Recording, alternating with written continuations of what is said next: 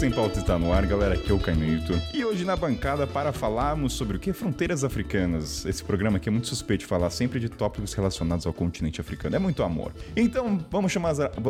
Então, vamos diretamente chamar essa bancada maravilhosa, mais que expert quando se trata dessas terras maravilhosas. Ela é diretamente de Kumuri... Eu vou deixar ela falar de onde ela é, que é difícil. Bem-vinda, Carol Yusser! Oi, gente. Eu falo de Cumuruxatiba, sul da Bahia. É um prazer enorme estar aqui nessa bancada que ensaia falar sobre isso há meses. É, tem uns bastidores, eu vou depois falar um Telegram. A pessoa acha que é só ligar e gravar, já é a segunda vez, então menos mal. E também é a aposentadoria da Carol, tá, gente? Eu vou fazer uma piadinha, mas é verdade. Vocês não vão ver a Carol aqui durante um bom tempo. E ele diretamente de Curitiba. Ele aí que. Ai, eu nem falei os adjetivos, Carol, das pessoas, mas você, todo mundo sabe, né? Que rebola o som dos tabacos africanos, mas ele é o que desbrava os países que não estão nos mapas da escola. Então você vai olhar pro mapa lá, você não vê lá o país que ele foi, entendeu? Difícil, né? Você imagina? Você imagina, você imagina esse convidado na escola dando apresentação, ali pega o mapa e cadê? Tio, cadê o tio? Cadê o, cadê o país? Bem-vindo, Guilherme Canever. Oi, Kainan. Oi, Carol. Obrigado pelo convite. Que bom que deu certo. E tem dois desses países que não existem que são na África, hein? Inclusive o primeiro que eu conheci é, é do continente. Vamos falar deles. Tô pensando aqui qual que é. Bem, é. E aí, fica o suspense no começo desse podcast. Ah, não, não, agora já sei, agora já sei. Então vamos falar sobre ele. Então sobe a trilha.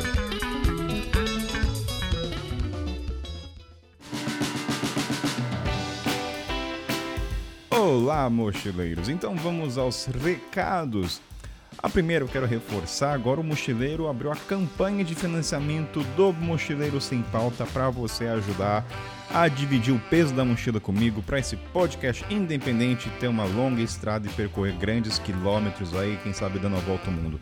Então, se você quer ajudar esse conteúdo que já está dois, vai fazer quase dois anos na estrada, o link é no catarse.me barra sem pauta ou o link aí vai estar na descrição.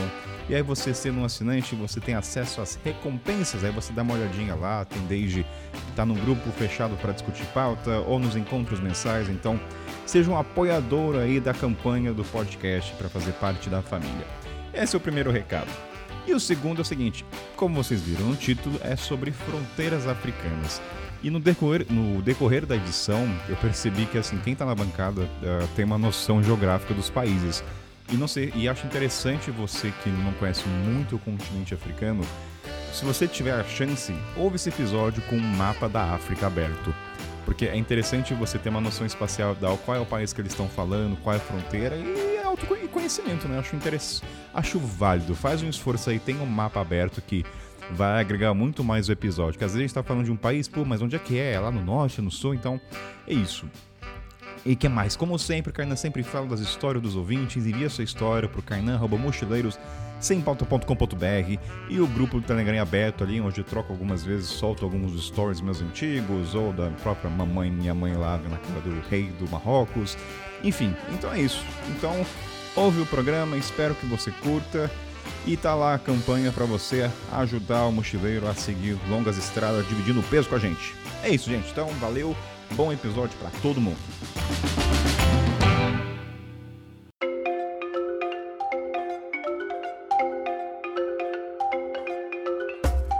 Carol, bem, como esse aqui é o segundo programa, né? Já que a gente perdeu o primeiro, e é sempre bom deixar isso claro para os ouvintes que acontece. Quem sabe faz ao vivo, as internet cai e tudo mais. Mas eu queria começar. Bem, isso aqui a gente é super próximo, então vai ser um programa muito fluido. E eu acho que pra gente começar a falar de fronteiras africanas, uma coisa que me veio à cabeça é fazer um paralelo até com as Américas, que para quem nunca foi pro continente ou pretende ir, eu acho que o que, o que eles, não é destoa, né? Mas a, o que caracteriza são os vistos. Os vistos no continente africano, é claro que tem alguns que não precisa, mas eles fazem que com toda travessia seja uma coisa, vamos dizer, maluca, desafiadora. Então eu vou jogar, vamos começar aqui. Visto, né? Você até falou antes na pré-pauta, né, que os vistos não tem como falar de fronteiras africanas sem falar dos vistos porque é muito à parte, nem, sem contar o preço, sem contar a burocracia. Mas para começar leve, assim, quais dos vistos das fronteiras você já foi que você tem uma história que daí vamos puxar para outros temas que falam, nossa, esse visto Kainan ou custou o olho do o olho do boi, nem sei o termo agora, mas custou um fígado. Deixa eu pensar numa história de visto. Qual, qual foi o mais caro? Eu não sei, vai, pra, daí vai surgindo os tópicos. O mais caro que eu paguei foi da Libéria, porque eu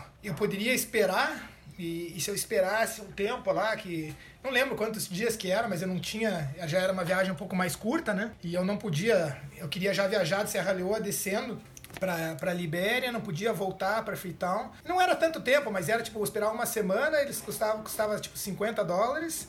É um preço mais ou menos é caro, mas eu digo que vários países têm, né? Que é de 50 dólares. É, um médio, é, né? é uma média. E daí ela tentei chorar, tentei sorrir, não teve jeito. Ah, se quisesse fazer o fast track lá, então paga 50 dólares a mais, então custou 100 dólares. O Gui, tem outro ponto também, né? Quando você fala ficar sete dias, é em sete dias num contexto muito diferente, dependendo da estrutura, né? Tem isso, né? Não é sete dias. É, às vezes. Eu até tava fazendo couchsurfing, então até tava com gastos é, bem, bem baixos, assim próximos a, a, zero, né? Só de transporte pela cidade e tudo. Mas assim, aquela, aquela história que, bem, você sabe, né, Caina? Você ficou bastante nesse. Quando você tem tempo, né? Você até fica e não, não, não tem problema. Agora, quando você tem um tempo um pouco mais reduzido, se você colocar isso na ponta né, do, do lápis, o que, que você pode fazer, o que, que você pode aproveitar, então às vezes vale mais a pena é, pagar, né? Agora, Gui, o da Guiné não foi caro também, não? Pra ti? Eu acho que o da Guiné foi mais caro que o da Libéria, pra mim. O da Guiné. Eu não lembro quanto que eu paguei da Guiné. Eu lembro que o que me, me surpreendeu muito, se tirou do Brasil, não? Não, eu tava em é, Eu tenho que olhar. Eu sei que eu mandei, chegou, e no mesmo dia que chegou lá, ele, em Brasília, eles mandaram de volta. Então, tipo, chegou tipo, no dia seguinte, pra mim, foi tipo, um dos vistos mais tranquilos, assim. Fiquei, nossa, impressionado, sabe? Caraca. E tem, e tem um pouco disso também, que o visto, depende de onde você pega, os preços podem oscilar muito. Muito, né? Muito. E a gente tá falando de oscilação que, assim, o que já chegou até mim é de diferença de quase 30 dólares. É, e, e eu acho que isso também tem um pouco a ver com uma outra coisa que a gente também é, chegou a comentar em conversas assim, que é em muitos países, aí principalmente para esse lado da África Ocidental, né, que a gente tava falando de Libéria, de Guiné, Serra Leoa, são países que muitas vezes não tem um fluxo de turistas muito grande e muito menos de pessoas do Brasil que vão viajar para lá, né? Então, muitas vezes, eu tive caso da Guiné, foi um desses, na verdade. Eu paguei muito caro, mas eles não sabiam nem quanto me taxar, porque eles nunca tinham emitido. Caro quanto, Carol? Só por curiosidade. Eu acho que eu paguei. Ó, você falando caro, 150 pelo não, menos. Não, foi muito. É, eu acho que foi uns 130 dólares que eu paguei, se eu não me engano. Ou euros. É, foi muito caro, assim. E ainda foi uma situação meio daquelas chatinhas, assim, né? Que a gente até pode falar esse negócio de diferenças de mulher e homem, do cara lá do consulado querer pedir meu telefone, umas coisas assim, desconfortáveis, né? Mas nada, nada violenta, nada invasiva, mas assim, uma coisa de exigir paciência. Mas eu sinto que era porque, e acontecia isso frequentemente comigo, que era isso, assim, esses países, como ficaram muito tempo fechados por causa de guerra civil, por causa de ebola, especificamente Libéria e Serra Leoa, né? Um pouquinho da Guiné. Eles, eu, eu tirei o visto em Gana. Então eu, assim, eu fico pensando quantos brasileiros já tinham pedido para emitir o visto da Guiné em Gana. Talvez eu tenha sido a primeira, sei lá, né? Nos últimos anos, pelo menos. Então eles nem sabiam como que fazer, né? Então é, é, tem um pouco desse jogo de cintura nosso também, né? Da gente também ter que desenrolar alguns processos, ir atrás de algumas informações, ajudar nesse processo. Não, e só para só falando ali, você falou da quantidade de, de turistas, né? Eu no, no, meu livro eu fiz a pesquisa desses países, até tem a, a, relação até com os destinos invisíveis, que é muito invisível, né? Pela mídia, por tudo isso, mas também para o turismo. Guiné, pré-pandemia, né? Antes, é 25 mil turistas ano. Então a Carol tá falando de brasileiros, desses 25 mil turistas na Guiné, quantos brasileiros, né? Por ano, gente. Divida é. por mês para ver. Isso é visto de turista. É, Serra Leoa e Libéria na faixa de 50 mil turistas, né? Então você pensa aí com tantos países aí, com milhões e milhões de, de visitantes, às vezes em uma só atração, né? Então é bom para as pessoas terem uma, uma noção, né? De não, tá indo para um lugar que recebe muito, 2 mil turistas por mês, espalhado por todo, é. todos os países. Isso, isso que tem as, as, temporadas ainda, que acaba tendo mais. Tem muita gente que acaba indo só pra capital e tudo, né? Então é muito pouca gente mesmo, né? Eles não sabem. Ou usa também como passagem, né? Só de rota de carro, de 4x4 às vezes Exatamente. também. É, eu, eu, agora eu pensei nisso também, né, Kaina? Quando você fala assim, ah, 2 mil turistas por mês na Guiné, né? O Gui falou. Aí quantos desses 2 mil chegaram por aeroporto? Claro por exemplo. No, né? 90% Aí, com já, certeza. Já, né? já, é.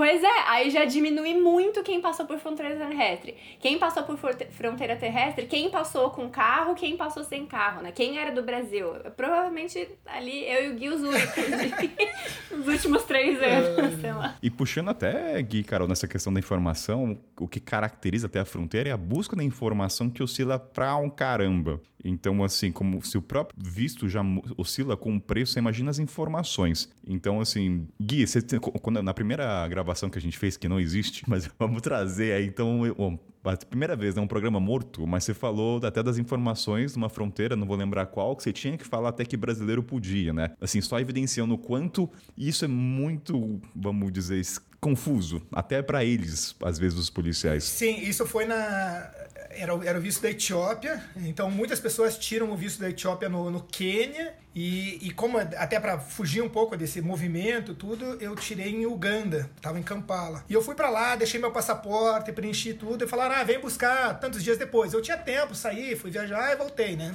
Alguns dias depois. E quando eu fui pegar, cara, ah, cadê meu visto? Sempre dá aquela tensão, né? Porque o visto é uma coisa, é um documento que faz com que você possa continuar a viagem ou tenha que mudar os planos, né? Aí, super simpática, a mulher da embaixada falou para mim: "Não, você como brasileiro não precisa de visto". E e eu sabia que eu precisava, porque na verdade, se eu pegasse um voo no, no aeroporto de Addis Abeba, você não precisa mesmo, né? Mas como eu ia por terra, uma longa viagem, né, de, do, atravessando todo o Quênia e o sul da, da Etiópia, aí é, eu falei para ela: não, eu preciso.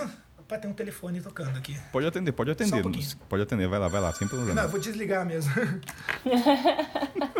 Desculpa, não, não tô em casa e a gente não sabe como que funcionam as coisas aqui direito. Então vamos lá. Aí. Não, e Gui, Gui, e ainda só, né? Desculpa te interromper. Mas o que seria normalmente, às vezes, para uma pessoa que não tivesse tanta já jogo de cintura em viagem, ia pegar essa informação como a melhor informação da ah, viagem, ah, né? Nossa, não precisa de visto, é. que bom! Isso. Então, é, exa exatamente, vou economizar, né? Vou economizar e tudo. Exato. É, e na verdade, é. sim, é uma viagem que não, não precisa ser feita direto, né? O Kainan fez, acho que no, no, no sentido inverso, mas quando você sai de Nairobi para ir até Addis Abeba, claro que você para em Moyale no caminho. Tem gente que até vai para aquele pro Lago Turcana, uma região do Quênia que eu não conheço, mas enfim. Você tá falando de se viajar na, atrás, uma caçamba de caminhão adaptada, né, um pau de arara gigante, ou senão um ônibus muito velho, durante, sei lá, 17 horas, nem sei qual é, dorme na fronteira, depois continua. Então, se você é barrado, realmente é um dia de viagem, né? E, e, e daí eu sabia, mas é bem isso. Daí eu falei, não, precisa, expliquei tudo para ela, ela me olhou com uma cara, tipo, você tem certeza? Aí dei a entrada de novo, esperei mais não sei quantos dias e daí saiu o visto. Então, às vezes, eu tinha que ter mais informação. E é interessante isso, que isso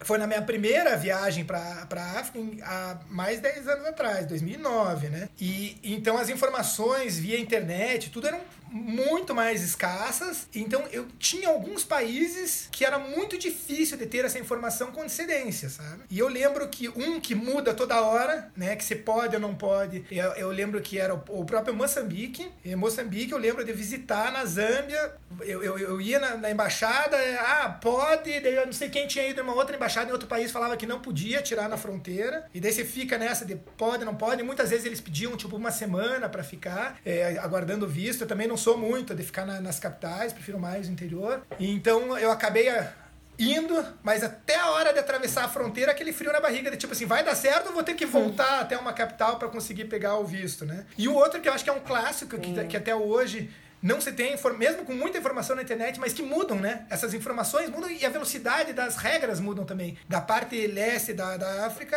é o Malawi. O Malawi também. Volte meia pode, não pode. Na época eu precisei é, pegar um visto com antecedência. Depois eu soube de algumas pessoas que conseguiram, mas tiveram que batalhar ali, porque também o Brasil não estava na lista dos países que, não, que podia tirar na, na hora, né? Então, Ô, é... Gui, quando eu fui pro Malawi, eu tava fazendo essa pesquisa, né? Pegando várias fontes. Aí eu encontrei um, um, dois jovens brasileiros que ficaram presos na fronteira. Tem até um relato se você encontrar. E eu falei, caramba, mas tem gente que fala que conseguiu. E aí? É. Porque às vezes o cara, às vezes o cara viaja e não produz ou não escreve em blog, né? Então, assim, não tá atualizado. Sim. Aí eu falei, e aí, como é que vai ser? E é aquele risco. Então, umas fontes, oscilam. E para você ter a certeza, eu lembro que para mim era pelo menos ter umas cinco fontes falando assim, sim, sim, sim, sim. Porque Malawi é bem característica. Eu lembro quando eu vi esse jovem, falei, putz, eu acho que eu não vou conseguir. E o pior de tudo, né? Uma coisa também a gente falando de fronteiras, que assim, vai muito até do oficial, né, da pessoa que você encontra. Então, é, tem um, um, amigo meu que viaja muito há 10 anos na estrada e ele também fala assim que você vai na mesma fronteira, você mesmo pode ir duas vezes na mesma fronteira, às vezes o cara vai falar que pode, às vezes vai falar que não pode. E ele tem o poder Sim. de decidir. É. Muitas vezes essas coisas, a informação Sim. às vezes não é tão clara, por exemplo, visto para brasileiro, mas é para outros países. Então, se ele vai colocar o brasileiro num, num que pode, não pode, ele pode decidir. Se ele quiser emitir, ele emite, porque é um, é um papel, né? É um adesivo que cola no, no,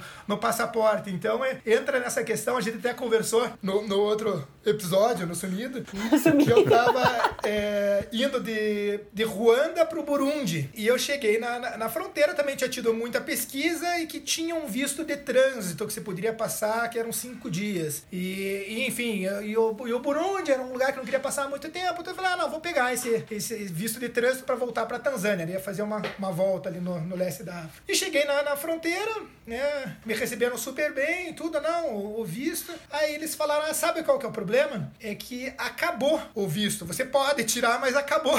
então, tipo, tinha acabado o visto para eles colarem no meu passaporte, mas eu podia entrar. Tipo, como que faz, né? Aí ele, não, não, escreva um papelzinho. Ele escreveu um papelzinho à mão ali, pegou uma, assim, ó, carimbou em cima desse papelzinho, ó, esse é o teu, teu visto. Deu, claro, com esse papelzinho, né, avulso, cheguei lá, fui no, no, no dia seguinte, né, fiz um couchsurfing, no dia seguinte fui no escritório de imigração para pegar o, o, visto propriamente dito, né. Super legal, com, nossa, um oleograma, um, um adesivinho, assim, que tridimensional, bem, bem bacana o visto até. Olha, eu ostentaria muito esse visto com os amigos. Tá vendo? Eu tenho um visto no papel de padaria ou de guardanapo. É, isso é um souvenir Isso é muito legal. Isso aí é para fazer uma, uma recordação, né? Isso aí é. Tem aquelas recordações de viagem que a gente coloca numa caixa, a gente não sabe o que fazer, mas isso aí vai dar para colocar num quadro, né? Enquadrar, plastificar. É. E, e, é muito legal. Eu lembrei aqui de uma história que eu até tinha esquecido antes na pré-pauta, é, desse negócio de pode, não pode da Gâmbia.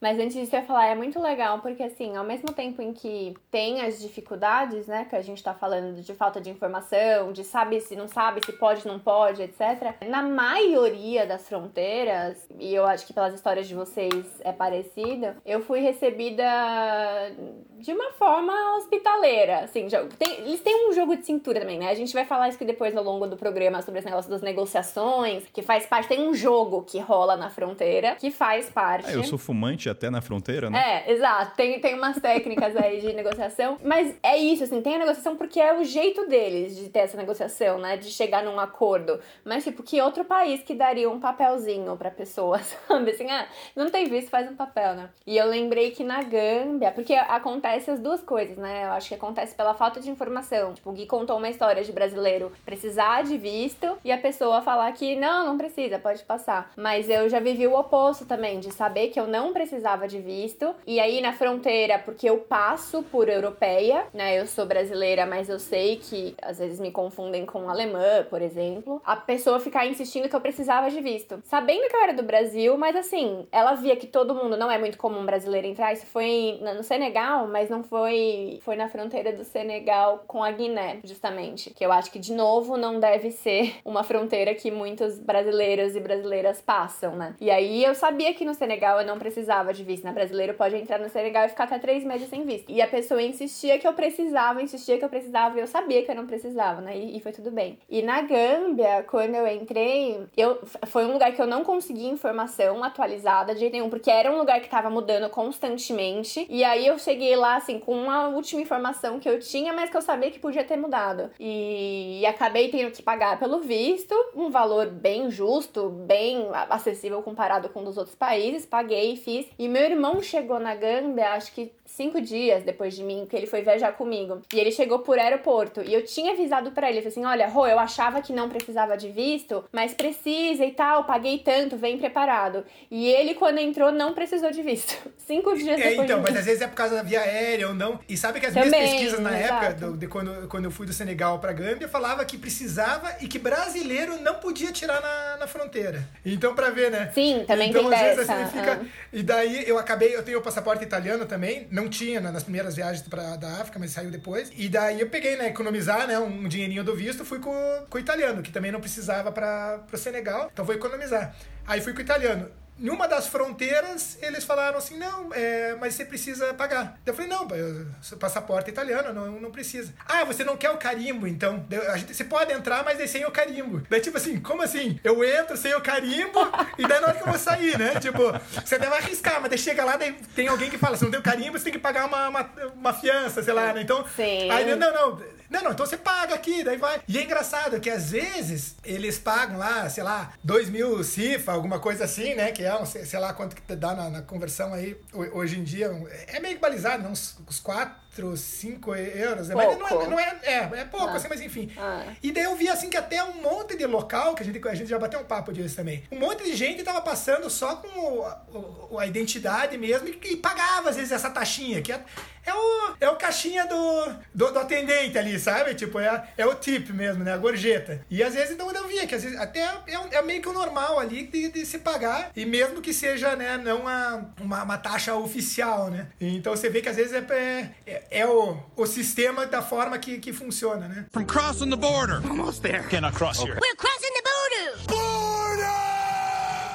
Eu acho que me fez pensar que uma coisa que, que acho que a gente nem tinha falado antes, mas de novo, né, o quanto vem. Porque às vezes a gente vai falar disso, dessa taxinha, etc. Aí já cria todo o imaginário de, nossa, que país corrupto, que etc. Aí eu pensei aqui com o Gui falando, até lembrei de um, um filme que Kainé, a gente pode indicar já, eu acho que é um filme muito legal, né? Que chama Fronteiras, justamente. E é um filme é da Burkina Faso, eu acho, se eu não me engano. Eu acho que era da Burkina Faso, mas é, é de algum algum lugar de lá, né? E eles passam por uns quatro países, cinco, acho, países. São mulheres. É a história de quatro mulheres viajando de transporte público desde, acho que Senegal, se eu não me engano, né? Senegal até Senegal Nigéria. Che... É. E aí é justamente esses bastidores do que rola nas fronteiras. E são todas pessoas locais, não são estrangeiras, né? E o que eu fico pensando é que, assim, é claro que dá pra gente discutir, ah, mas é legal, não é, bom, não é, fácil, não é? Mas é, tem, quando a gente não conhece a cultura, né? Qual que é, como que esse sistema funciona ali por trás, como que ele tá, o que que tá ali, quem, quem que sou eu para ele julgar como é que é certo ou não. E aí só pensando em dica, né, assim, que acho que de tudo isso que a gente tá falando, talvez quem não conheça a realidade de lá fique mais perdido, fica achando mais confuso ainda. Eu acho que tem sempre, quando a gente tá dando vários exemplos aqui, eu acho que tem, assim, né, pra pensar em visto, é, a informação que tem que buscar é se precisa ou se não precisa de visto, e como o Gui bem pontuou, acho que é importante relembrar lembrar é também descobrir se dá para tirar o visto na fronteira ou se precisa tirar antes. E tirar antes, às vezes, em alguns países não emite. Então, tem isso também, é descobrir assim, ah, eu preciso ir para tal país. Às vezes você precisa tirar o visto de um país dois países antes, porque no país seguinte Sim. não vai emitir. E às vezes é só na capital que emite, né? E só um outro, bem rapidinho, assim, que também a gente esquece de falar, e que é rápido, que além disso precisa de carteira de vacinação de febre amarela, acho que em todas Sim. as fronteiras. Pelo menos que as que eu passei, não sei por outro lado se precisa. Na África Ocidental, absolutamente todas. E é um dos cheques. Então você passa na fronteira, você passa na, na casinha do visto e depois passa na outra casinha, que é a casinha da saúde, para checar se você tomou vacina ou não. Procede. Né? É, realmente me pediram. Acho que a única parte do lado ocidental foi Zanzibar. Não sei se alguém foi para lá. Alguém foi para lá, não foi? Foi. Foi o único lugar que pediram assim, mas olha, se você não tiver, você não entra. E eu falei, caramba. Tem outra dica, assim, momento dicas aqui pro ouvinte, né? Quando for voltar a viajar. Não, e, e, outra, eu ia só comentar também que é, é, sempre muito legal ficar ouvindo as histórias do Gui, justamente de antes e de agora, né? Porque se eu fosse dar dica baseada na, na época que eu viajei por lá, já tinha smartphone e aplicativos e comunidades de Facebook e grupos de WhatsApp. Que grupo de WhatsApp e aplicativo de smartphone é coisa muito recente, né? Se a gente for pensar, Sim, é. Assim, é, é, coisa muito nova. E é a minha maior informação, assim, eu viajava lá muito a partir desses fóruns online e do iOverlander, que é um aplicativo que toda vez que a gente grava episódios sobre o continente africano, eu falo dele, né? Gente... Todos eles. Porque vai falar de transporte é dele, vai falar de onde acampar é nele, vai falar de. Enfim, que lá é sempre tem muita informação recente, né? Agora, Gui falando assim como que era, né? Onde é que busca essas informações quando você não tem esses aplicativos? Mas sabe que tem, tem umas informações, né? Que tem uma região ainda no, no oeste da África que eles têm uma. Além da moeda única, né? Eles têm o, o visto entente, então que daria para usar em vários, vários países. E ele também é emitido em poucos desses países, não são todos os países que fazem, fazem parte que ele, que ele é emitido. E na minha primeira vez na, na África Ocidental, eu, imagine, eu economizaria muito em vistos, né? Se eu conseguisse tirar esse visto. Então eu precisaria entrar pelas minhas pesquisas da internet, que eu poderia, precisaria entrar, então entra, entrando em Burkina Faso, eu lá eu poderia é, dar entrada no, no visto entente. E daí eu tirei o visto da, da Burkina Faso no Brasil, porque eu fiz de Gana no Brasil, e, e fui para lá. E quando eu fui dar a entrada, tem aquelas coisas assim. Não, que o visto entende que eu precisava dele por um longo período, ele não poderia ser mais longo do que o meu visto para Burkina Faso, que era de somente um mês. Então, assim, coisas que não, ninguém tinha explicado, sabe? Enfim. E era realmente, no escritório da imigração não tinha nada, nada de errado. Aí eu tive que dar entrada em um novo visto de Burkina Faso para três meses, para depois pegar de, de, o entente, que eu poderia ir daí para Níger, Togo, Benin, enfim. E ainda ficaria mais barato e ainda iriam, seriam menos idas a, a, a cada uma das, das embaixadas, né? Então, para ver que às vezes até tem a, a, informação na internet, mas assim, existem peculiaridades, coisas bem simples e que no final, eu lembro que eu fiz um post sobre isso na internet explicando e as pessoas até agradeceram muito porque assim, não tinha tanta informação atualizada do tal do visto entente, que depois cai, daí não pode, não funciona mais, depois volta a funcionar.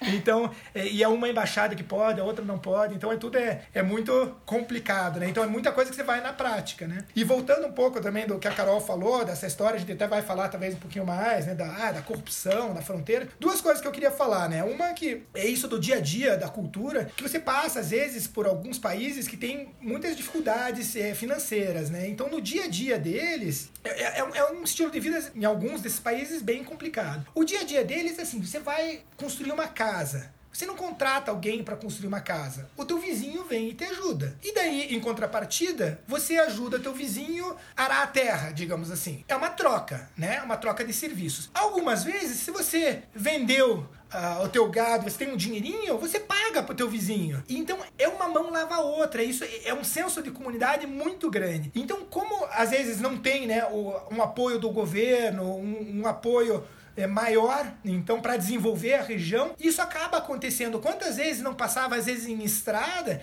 Eu, quando via, viajei as primeiras vezes para o Nordeste, nos anos 80, você passava, às vezes, tinha crianças e famílias que colocavam pedrinhas para fechar os buracos, que era um absurdo de buracos, e você dava uma, uma gorjetinha ou não, assim. Então, isso é assim, esse mesmo sistema acaba acontecendo lá. Então, às vezes, você olha muito assim, ah, como a corrupção e tudo, mas sem entender todo esse contexto, porque o cara, às vezes, tem um, um salário muito difícil difícil, o cara trabalha fora da hora, de, além da hora que ele poderia, às vezes ele não volta para casa porque é muito longe, ele dorme lá. Então isso tudo acaba funcionando. Então isso é uma das coisas que eu queria falar da questão mais cultural, tentando cultural, tentando é, contextualizar um pouquinho. E a outra coisa que a gente fala muito, que acho que as pessoas em geral começam a viajar muito pela América é, Latina, América do Sul antes, né? Porque é mais fácil, você pega ônibus. E assim, em questão de propina, e outra coisa que as pessoas falam de violência, eu acho aqui muito mais do que lá, sabe? Então as minhas, tô falando eu, minha experiência, as minhas experiências de quando eu, eu viajei aqui, às vezes que eu já fui roubado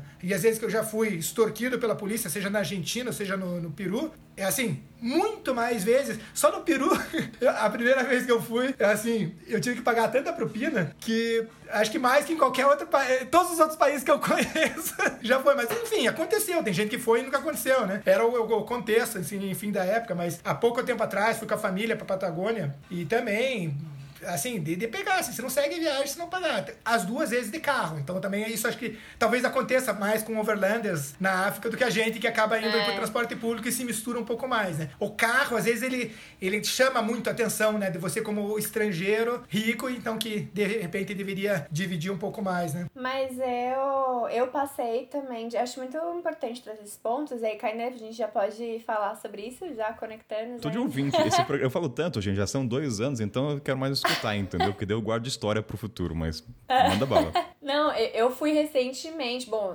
em 2016 pro Peru. E também, eu tinha esquecido disso, mas também vivi situação na fronteira Bolívia-Peru de muita violência verbal, assim, muito assédio, né? A galera gritando mesmo, assim, com... e eu não tava de carro, tava com mochila nas costas, bastante transporte público, né? E eu acho que uma coisa que, que talvez está desmistificando, assim, por exemplo, eu é, viajando ali pela África Ocidental, eu nunca paguei nada em nenhuma fronteira. Agora seria hipócrita e mentira falar que nunca me pediram nada, né? Eu acho que é importante falar para isso, pra pessoa estar tá preparada e para falar que assim, porque é que eu nunca paguei nada, né? Eu acho que ali acontece muito mais, ou pelo menos as minhas vivências, né? Eram nos países francófonos, era o cadeau, né? Ou o gift, o presentinho, um cadeau, cadeau, cadeau. Dá aí um, uma, isso assim, né? Dá um presentinho pra mim, me dá isso que tava falando, exatamente. Agora, eu não queria pagar. Era contra o que eu acreditava, até na comunidade dos viajantes, porque eu acho que aí tem uma questão assim. Eu vi, eu vivenciei, eu passei por duas por três fronteiras com europeus viajando de carro, de Land Rover. E aí é, eram pessoas que estavam muito mais na pressa de passar pela fronteira, com muito menos paciência, e eu diria que até com um pouco de medo dessa abordagem dos presentes. E que davam lá uma grana altíssima. Porque sabe aquela história que a gente fala aqui no Brasil, gente? Assim, você que tá ouvindo até no tipo, ah, não, você já tem? Eu sentia que era meio assim nas fronteiras. Os caras das fronteiras pediam porque sabem que tem gente que paga. E paga caro. Tipo, eles deram. Eu acho que a gente pode trazer. Desculpa. Fala, fala, fala. Eu, vai, acho, vai, vai. O, acho que a gente pode trazer já assim, o, o jogo na fronteira, né? É. Tem muita coisa, o quanto você está disposto a lutar por aquilo que você acredita. Sim. E tem o nosso. A gente vai falar aqui o quanto você tem tempo. O tempo é uma coisa maravilhosa nas fronteiras africanas. Ah. Não sei, por todos nós aqui. Então vamos trazer a parte do jogo, porque eu acho que tem uma coisa do, do, aqui entre a gente. A gente não transmite a imagem do continente corrupção, porque a gente é um pouco parecido, a gente fala ambas as coisas. Eu acho que é tão proporcional falar muito mais coisas boas do que as, essas coisinhas sutis de dinheiro, mas assim, é tão, vamos dizer, trivial em comparação às coisas que a gente vivencia, que a gente não transmite essa imagem. Ah, corrupção. Não sei, eu falo ah, por sim. mim pela Carol, não sei se o Gui. E, e, talvez seja a imagem já mais comum, né? Eu gosto muito daquela ideia de falar assim, da, que a Chimamanda fala, né, da história única. Eu acho que normalmente falar sobre África é muito uma história única, né? Tem uma perspectiva muito única. E que essa, essa perspectiva já tá em outros sim, canais. Sim. já é falada em outros lugares, né? A gente tá aqui para falar um outro lado. Assim. Vamos falar então desse jogo nas fronteiras? Quem somos nós? A gente assume que a gente é fã de Pelé, de Santos, a gente gente. Eu odeio futebol. Não odeio, né? Muito forte, mas não gosto de futebol. Então, nesses momentos ali, Kainan futebolístico, sei quem é Ronaldinho, sei a escala de Copa de 98. e isso é verdade, tá, gente? Isso não é mentira. Também Kainan. Kainan também fuma o Malboro. Malboro, ó, o jabá do Malboro aqui, porque Malboro é o cigarro, viu, gente? Aqui nada de hipocrisia, mas Gui, como é que você fazia? Nas... Quem você assumia? Como é que era o seu jogo de corpo? Você ficava um cara piadista? Como é que é? Já chegava dando um abraço no preito, assim, aquele abração de. Não, isso eu sempre falo, assim, eu, quando também algum estrangeiro viajava comigo, né? A Carol falou muitas vezes, né? Europeus e, e enfim, canadense viajou comigo também. Eles, pra gente, eu acho que facilita muito por causa dessa questão é, corporal, né? Que a gente é, é normal chegar, você. O cara é oficial, mas de repente dá um abraço no cara, você vai isso, e, e ele entende isso, e ele dá risada, e é uma coisa assim. Eu lembro assim de, ah, de ter que ir pra um lado, às vezes é pra ir do, do lugar do visto pro, pra região do da carteirinha da febre amarela lá. O cara vai, às vezes, quase que pega, você anda quase de mão dada, assim, dedinho com dedinho, assim, sabe? Tipo, dependendo dos países, isso acaba acontecendo. E você vai, você brinca, você dá aquele tapinha no peito, na, altura do coração, assim, sabe? Isso é uma coisa meio universal, assim. Então isso funciona. Claro que às vezes existe um jogo e você também tem que perceber isso, até que ponto você pode ou não pode. E às vezes, num, nesse jogo, você demonstrar a calma e o tempo, isso,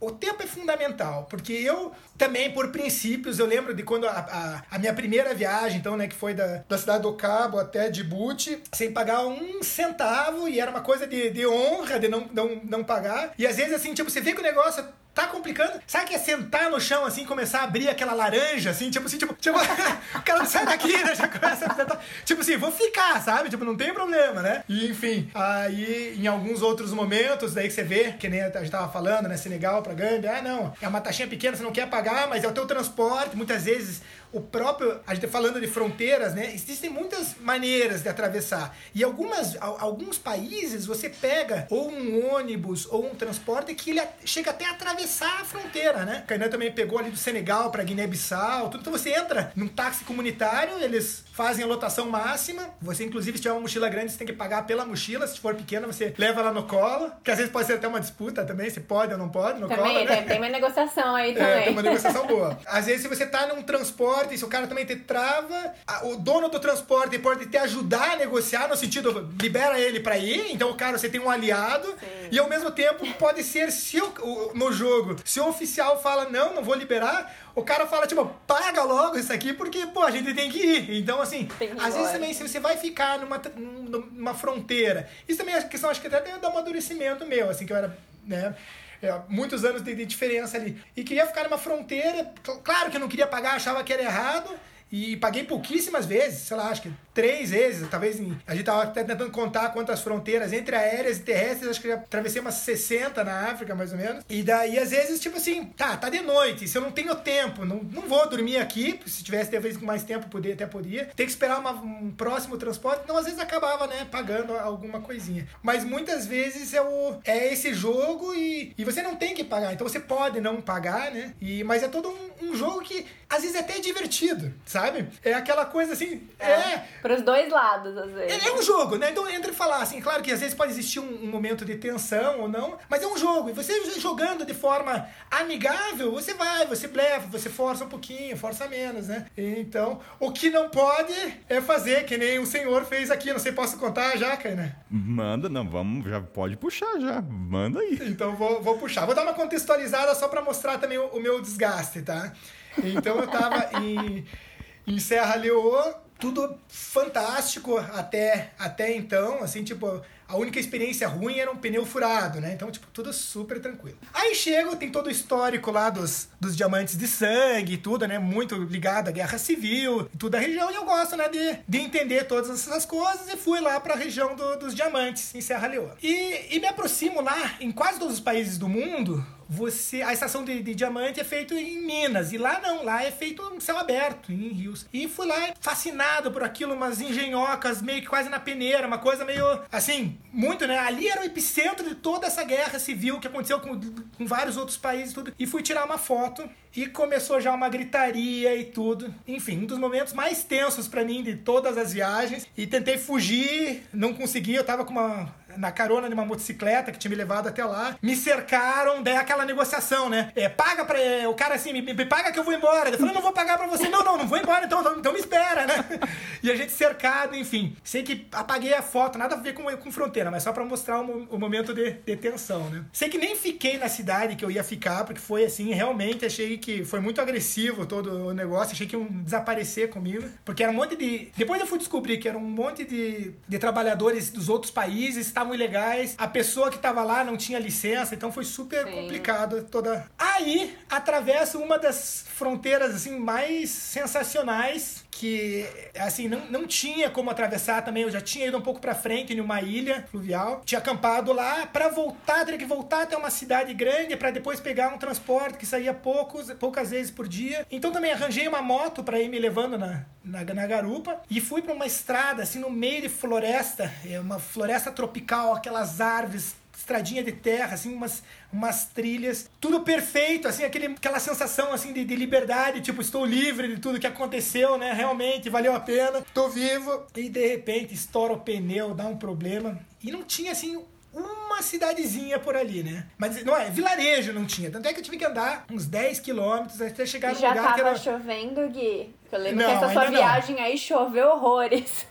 Ainda não. Começou a chover mais, mais perto ainda da, da fronteira. Aí fui andando, cheguei lá, depois não sei quanto tempo, aquele sol, né? Floresta tropical suando. Tem alguém que dá para arrumar aqui? Não, não, talvez no próximo vilarejozinho e anda. Tipo assim, para fazer poucos quilômetros, assim, um dia inteiro de viagem. De repente, era um pouquinho antes da temporada de chuva, mas já começou. Eu fiz um vídeo que foi muito engraçado. Na época o pessoal deu muita risada. Eu falei, não, vamos lá, né? Eu rindo ainda, né? Pelo, pelo menos não tá chovendo, né? Ajudando a empurrar a moto. Daí, de repente, tipo, uma meia hora depois cai o mundo, aquela chuva tropical. E daí acha um lugarzinho, se esconde. Isso você tá falando assim, do, começo da viagem até chegar na fronteira, que são essas, esse período que às vezes é meio que sem estrutura nenhuma, assim, tipo 13 horas de viagem. Então, um dia inteiro caminhando, chuva, sem água, sem comida, porque tinha acabado, mas enfim, chego numa fronteira, na saída. Então tá, pensa esgotado já mentalmente por alguns acontecimento de alguns dias anterior e daí depois mais esse dia longo, aí chego na fronteira, aí começo, ah, então tá, gostou do país, tal, assim, não, gostei, muito legal, isso, isso, pá, conversando. Ah, então tá, eu vou precisar, você tirou, cadê teu visto? Tá aqui. Ah, você tirou o visto eletrônico, né? Eu tinha tirado o visto eletrônico para Serra Leoa. É. Então eu preciso do, do comprovante, do recibo de que você pagou. Daí eu fui procurar dele, eu preciso impresso. E daí, normalmente você guarda, né? Só um arquivo. Mas como meu celular também às vezes acaba a bateria, enfim, eu tinha uma, eu tenho uma pastinha de plástico com os documentos. Normalmente eu coloco, ah, fotografia, o que essas coisas. Tinha a cópia do visto e a cópia do recibo, entreguei para ele. Ele olhou assim, ele não acreditou, sabe? Tipo, não, não, não pode. Daí ele, ele olhou assim, daí ele falou assim: "Ah, então você tem que pagar uma taxa de não sei quantos leones, né?" Daí eu, dentro dele, poderia, né, entrar toda todo o jogo que eu já tinha feito dezenas de vezes e sair, enfim. Mas eu tava tão exausto, tão cansado assim que eu baixou o Guilherme Moralista ali e comecei assim: você sabe que isso tá errado, você não poderia fazer isso, não tem taxa, não existe, foi pago aqui. E é um, é um visto também que não era barato, né? Foi pago aqui, então, enfim. Aí o cara simplesmente virou na maior. Os poker, né? Poker face, assim, né? Chegou, virou assim, falou assim: tá, e se eu colocar cocaína, alguma droga na tua mochila? Aí eu então, né, comecei e tá, voltou-se o jogo. Então, e pra ver como é o jogo, a hora que eu voltei pro jogo, acabou a ameaça, assim, sabe? A ameaça realmente foi tipo assim, você tá me desafiando, né? Tipo assim, você tá crescendo pra cima de mim. E daí eu peguei na minha calça ali, puxei lá uma, umas moedas, juntei também, dava 2, 3 dólares. Eu lembro que, ah, não, dei umas moedas e eu lembro que tinha uma nota, super pouco valor, assim, uma das menores, Leone. Daí ele pegou assim, me arranja mais uma dessa, né? Tipo, até escolheu. E era muito menos do que ele estava cobrando, né? E, mas no final das contas, aí pegou, foi e passei. Aí, né, tipo, brabo, mas enfim, tô passando. Super, né? Ah, é, tem que entrar no jogo. Andrei, andei aquele corredorzinho, passei mais umas três salas. De repente vem o outro e me chama, que era da vacinação. Aí esse todo feliz, toda alegre, então senta aqui e tal, como que foi? Não, muito bom. Né? E daí eu, claro, já lembrando, né, da, do que tinha acontecido, né, sorriso no rosto, né, abraçando, daquele jeito. Ah, cadê a tua vacinação? Eu abri, é, a internacional eu tenho só febre amarela na, na, na internacional, eu não tenho as outras, né as outras que eu tomei, eu tomei no Brasil. Daí ele, não, mas você só tem a febre amarela? É, você precisa de muitas outras. A gente tá aqui para te proteger. Aqui é muito, teve bola, teve muitas coisas. Você precisa de, nossa, muitas vacinações. Aí volta o Guilherme jogador, né? Daí eu falei, não, mas sabe que eu estava hospedado com a Luzine lá, meu amigo de de Freetown, na capital, e eu fiquei na dúvida se eu precisaria ou não. E nós fomos num órgão do governo para ver se precisava e eles falaram que não precisava. Ah, é? Você foi? Daí eu peguei meu celular, foi. Você quer ligar para o meu amigo? Daí ele, ligue. E daí eu, tipo assim, já tinha puxado, aí eu liguei, né? Aí aquele silêncio, eu e ele, tipo assim, e ele meu Deus, e agora? Tocando, tocando, tocou duas, três vezes, ele, não, tudo bem, então você pode passar. Eu desliguei rápido antes que ele atendesse, que não ia entender nada.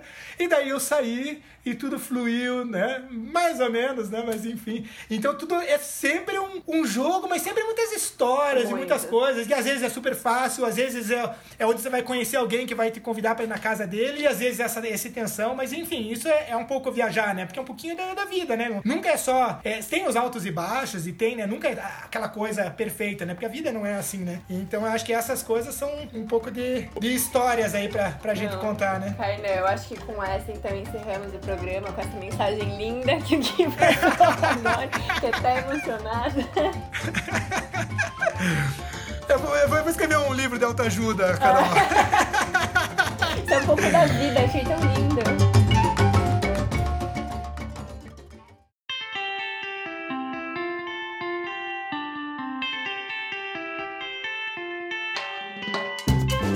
Falou uma coisa que realmente acontece, né? O lado moralista. Quando você tá cansado emocionalmente, os seus valores, eles se corrompem em dado momento. Você não consegue seguir porque você tá totalmente alterado, né? Então, é só um ponto aí que na estrada é muito fácil você falar numa posição, tá na sua casinha, de boa, né? Mas você tá num... Você vai, estran... aparentemente estrangeiro visualmente, você não é da coloração, então você chama atenção por si só. Aí tem a abordagem das pessoas querendo vender. Aí tem, tem, tem tantos fatores que as decisões elas vão mudar não de acordo com o que você acredita, né? Então, assim, por exemplo, vou, vou falar do Malboro, gente, nem tem patrocínio do Malboro aqui, tá? Mas realmente funciona. Por quê? Cigarro é, uma, é, que nem em presídio, né? É uma coisa de troca, moeda de troca. E Malboro, eu não sei, não sei todos os países, mas em alguns ele é muito caro. Caro pros locais, né? Pra na conversão, não. Então, às vezes vai o Gui lá, o cara queria falar da cocaína, né? Do cadozinho. Ah, eu tenho um Malboro. Talvez resolveria o Malboro ali. Dá dois Malborinhos, porque não é nem a quantidade, mas sim dá alguma coisa. Pô, ganhei. Então, assim, cigarro, gente. Olha a Kainan dando dica de cigarro, Carol. Olha, os ouvintes vão. Vamos falar de moralista aqui. É. é mostrar a realidade, gente. Então, assim, além do tempo que a gente já falou, mas cigarro, cara, coloca uns três no bolso. Isso vai te ajudar muito, porque, como o Gui falou, é um jogo na fronteira, gente. Tem, tem um amigo meu que só, que só fuma quando, quando, quando viaja. Não fuma no, no Brasil e quando ele viaja, ele fuma para ter esse, esse bate-papo, pedir fogo, acender o um cigarro para alguém e doar o cigarro. Então, enfim. essa do pedir fogo é até uma outra maneira também, né? De se aproximar do oficial. Pô, você tem um isqueiro, né? Daí, ali no momento de acender, você cria uma, empatia, uma ligação com, com a autoridade. É, eu, eu fiquei pensando aqui, assim, né? É, esse negócio de jogo, de, enfim, que e eu acho que isso, na verdade, tem em qualquer lugar que a cultura. Não o jogo da fronteira, né? Mas o ter que se adaptar ao, sei lá, as dinâmicas locais. Isso acontece em qualquer lugar que não seja da nossa cultura, né? Na Europa também, não vai ter essas questões de fronteira, porque nem tem fronteiras. Não sei como vai ficar daqui pra frente, né?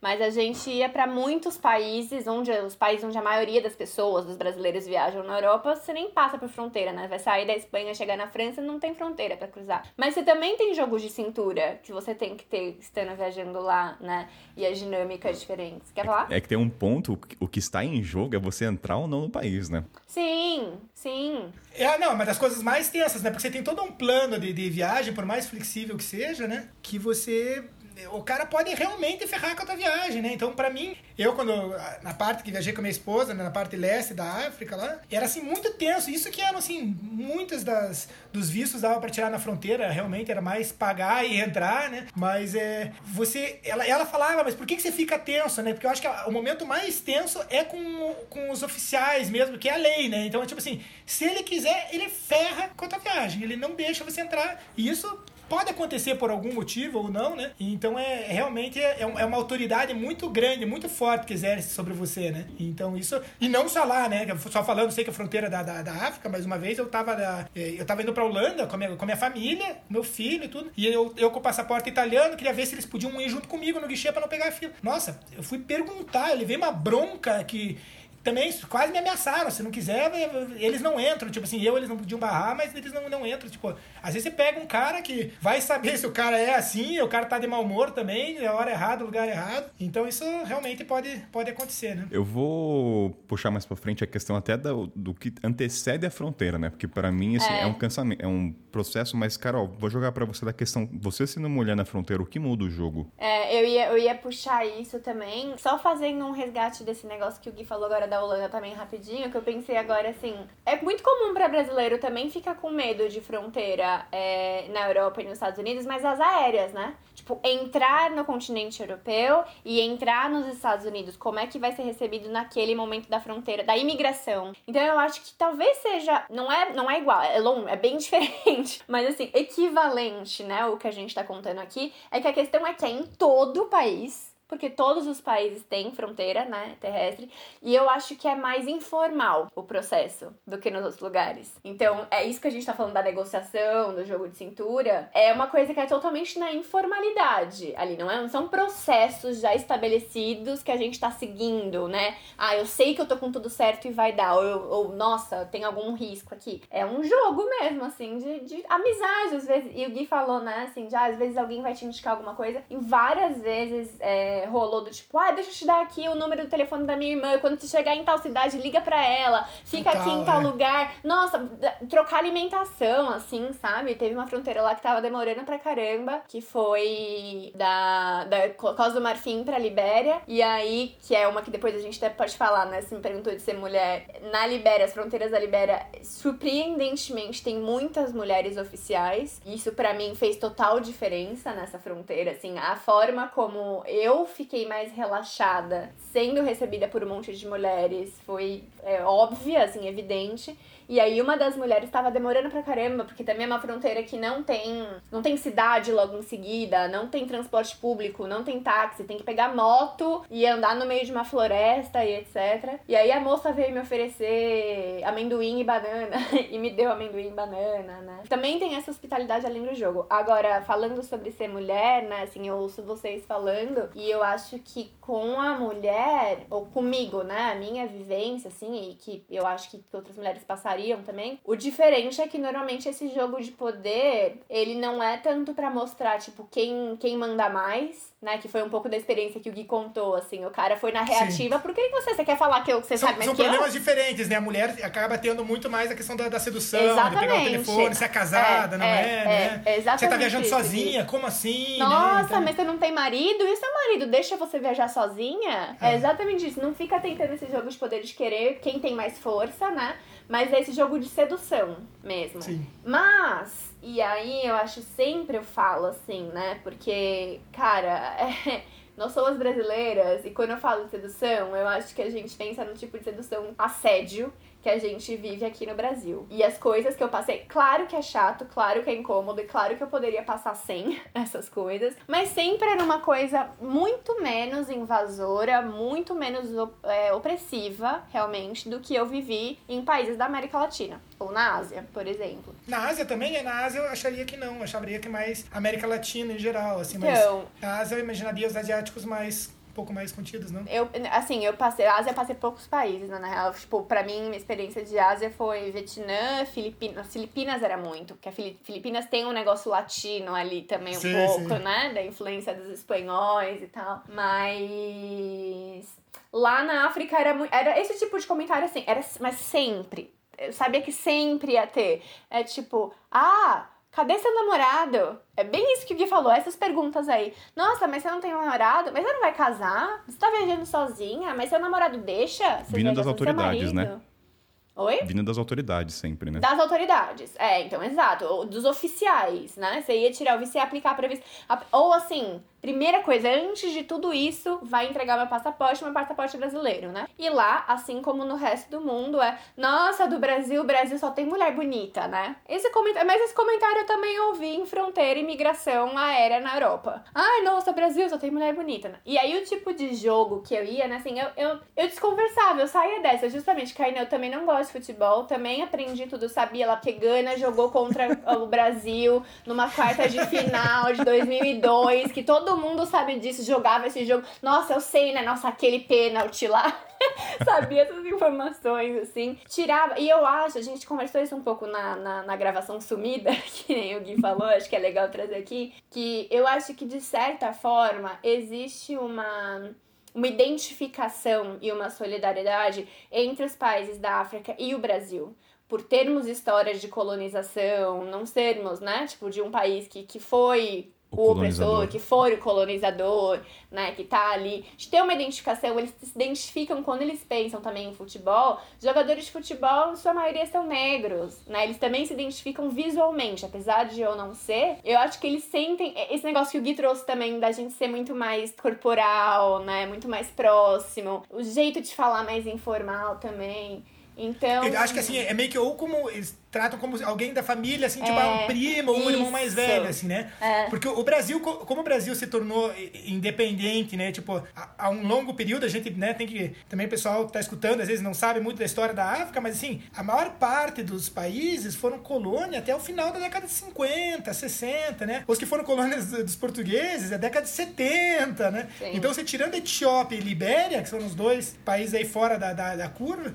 então é muito recente. Então, eles estão ainda em um período período pós-colonial muito novo, né? Então o Brasil, como já passou e já cresceu muito é, pós-independência, em forma de instituições e tudo, eles acabam olhando isso assim como uma forma assim de, de admiração mesmo, Total. assim, sabe? Então é. eu acho que é, é. acho que isso gera uma, uma, uma, ligação em alguns desses países, passa a novela brasileira, também a gente falou do futebol, mas Sim, a novela brasileira também, também é interessante, tem referências, né? tem, tem referências, então isso é, é muito, muito legal, assim, acho que essa, essa forma aí de viajar como como é, brasileira. Eu acho também. E aí, coisas mais práticas, assim, que eu fazia, né? Sim, algumas fronteiras fala Na verdade, assim, nem era mentira. Eu tinha um. Eu me envolvia com um cara na época de Gana. E aí, assim, era, era muito comum. A, a pergunta seguinte era assim: Ah, mas você não tem marido? Eu falava, não, tenho, mas tô sozinha ah, mas ele é, é, é, que nem a gente, né? Querendo dizer, tipo, ele é daqui ou ele é estrangeiro, né? Aí quando eu falava, não, ele é daqui, ele é de Gana, nossa, eles me davam, assim, ainda mais Sabe? Aí quase que fala, não passa.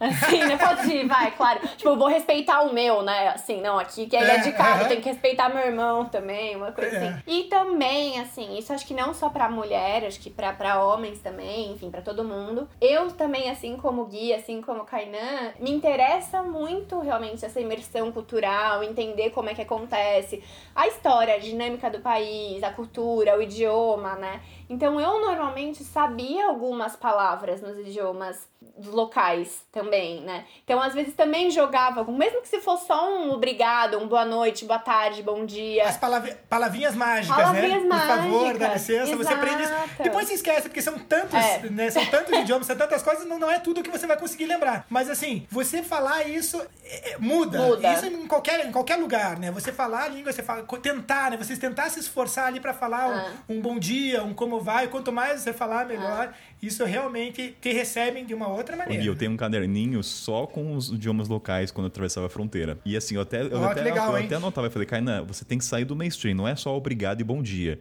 tem que ser como vai você. Porque quando você fala como vai você, você foge da curva. Aí o oficial já olha ah. com. Então, cara, aprender os idiomas. É. E uma outra coisa que eu tinha esquecido, antes de puxar, até vamos falar da questão da preparação, né? Que é a parte que envolve todo esse planejamento. Mas uma coisa que a Carol falou do Gui também, da questão do corpo, eu lembrei que eu detestava atravessar a fronteira com o europeu. Porque eu, Kainan, tinha um jogo, mas o francês do lado não tinha. E aí ele vai me relacionar que eu tô com o francês. Então eu lembro, falei, cara, eu não gostava de atravessar é. com o europeu. Porque assim, o cara lá todo frio, duro, monte parte, que o Kainan lá, então ele podia me atrapalhar, na verdade. Então isso aconteceu, se aconteceu com vocês, mas Kainan aí... Posso morar... contar uma história disso, assim, não, não pode. passar pra próxima? Não, hum. não pode. Claro que... É minha última vez, minha última gravação, então deixa cara, eu contar Cara, você tem intimidade, por que, que você pergunta se você Eu quero pode? cinco horas, eu tô cansada, mas vão ser cinco horas.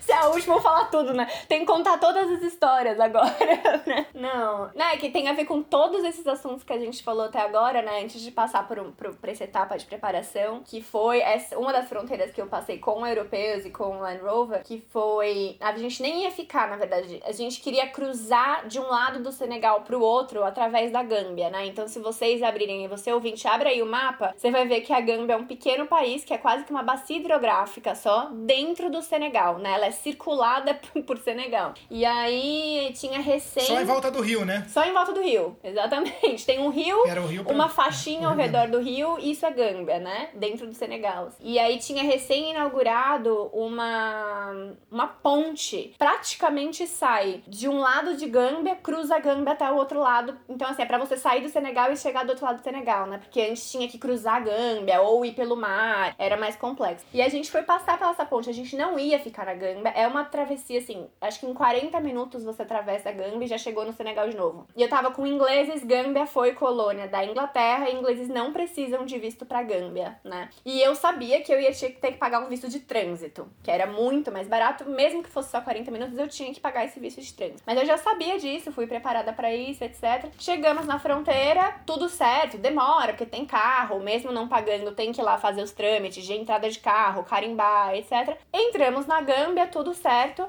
na hora de sair, assim como o Gui na Serra Leoa. Então, isso acho que também é uma coisa, né? Essas de como é a fronteira. Tem negociações na entrada, é o mais comum, mas essa é a minha história do Gui é na saída, né? Isso que é o mais Sim. bizarro. É tipo, você tá saindo do país, você nem tá chegando.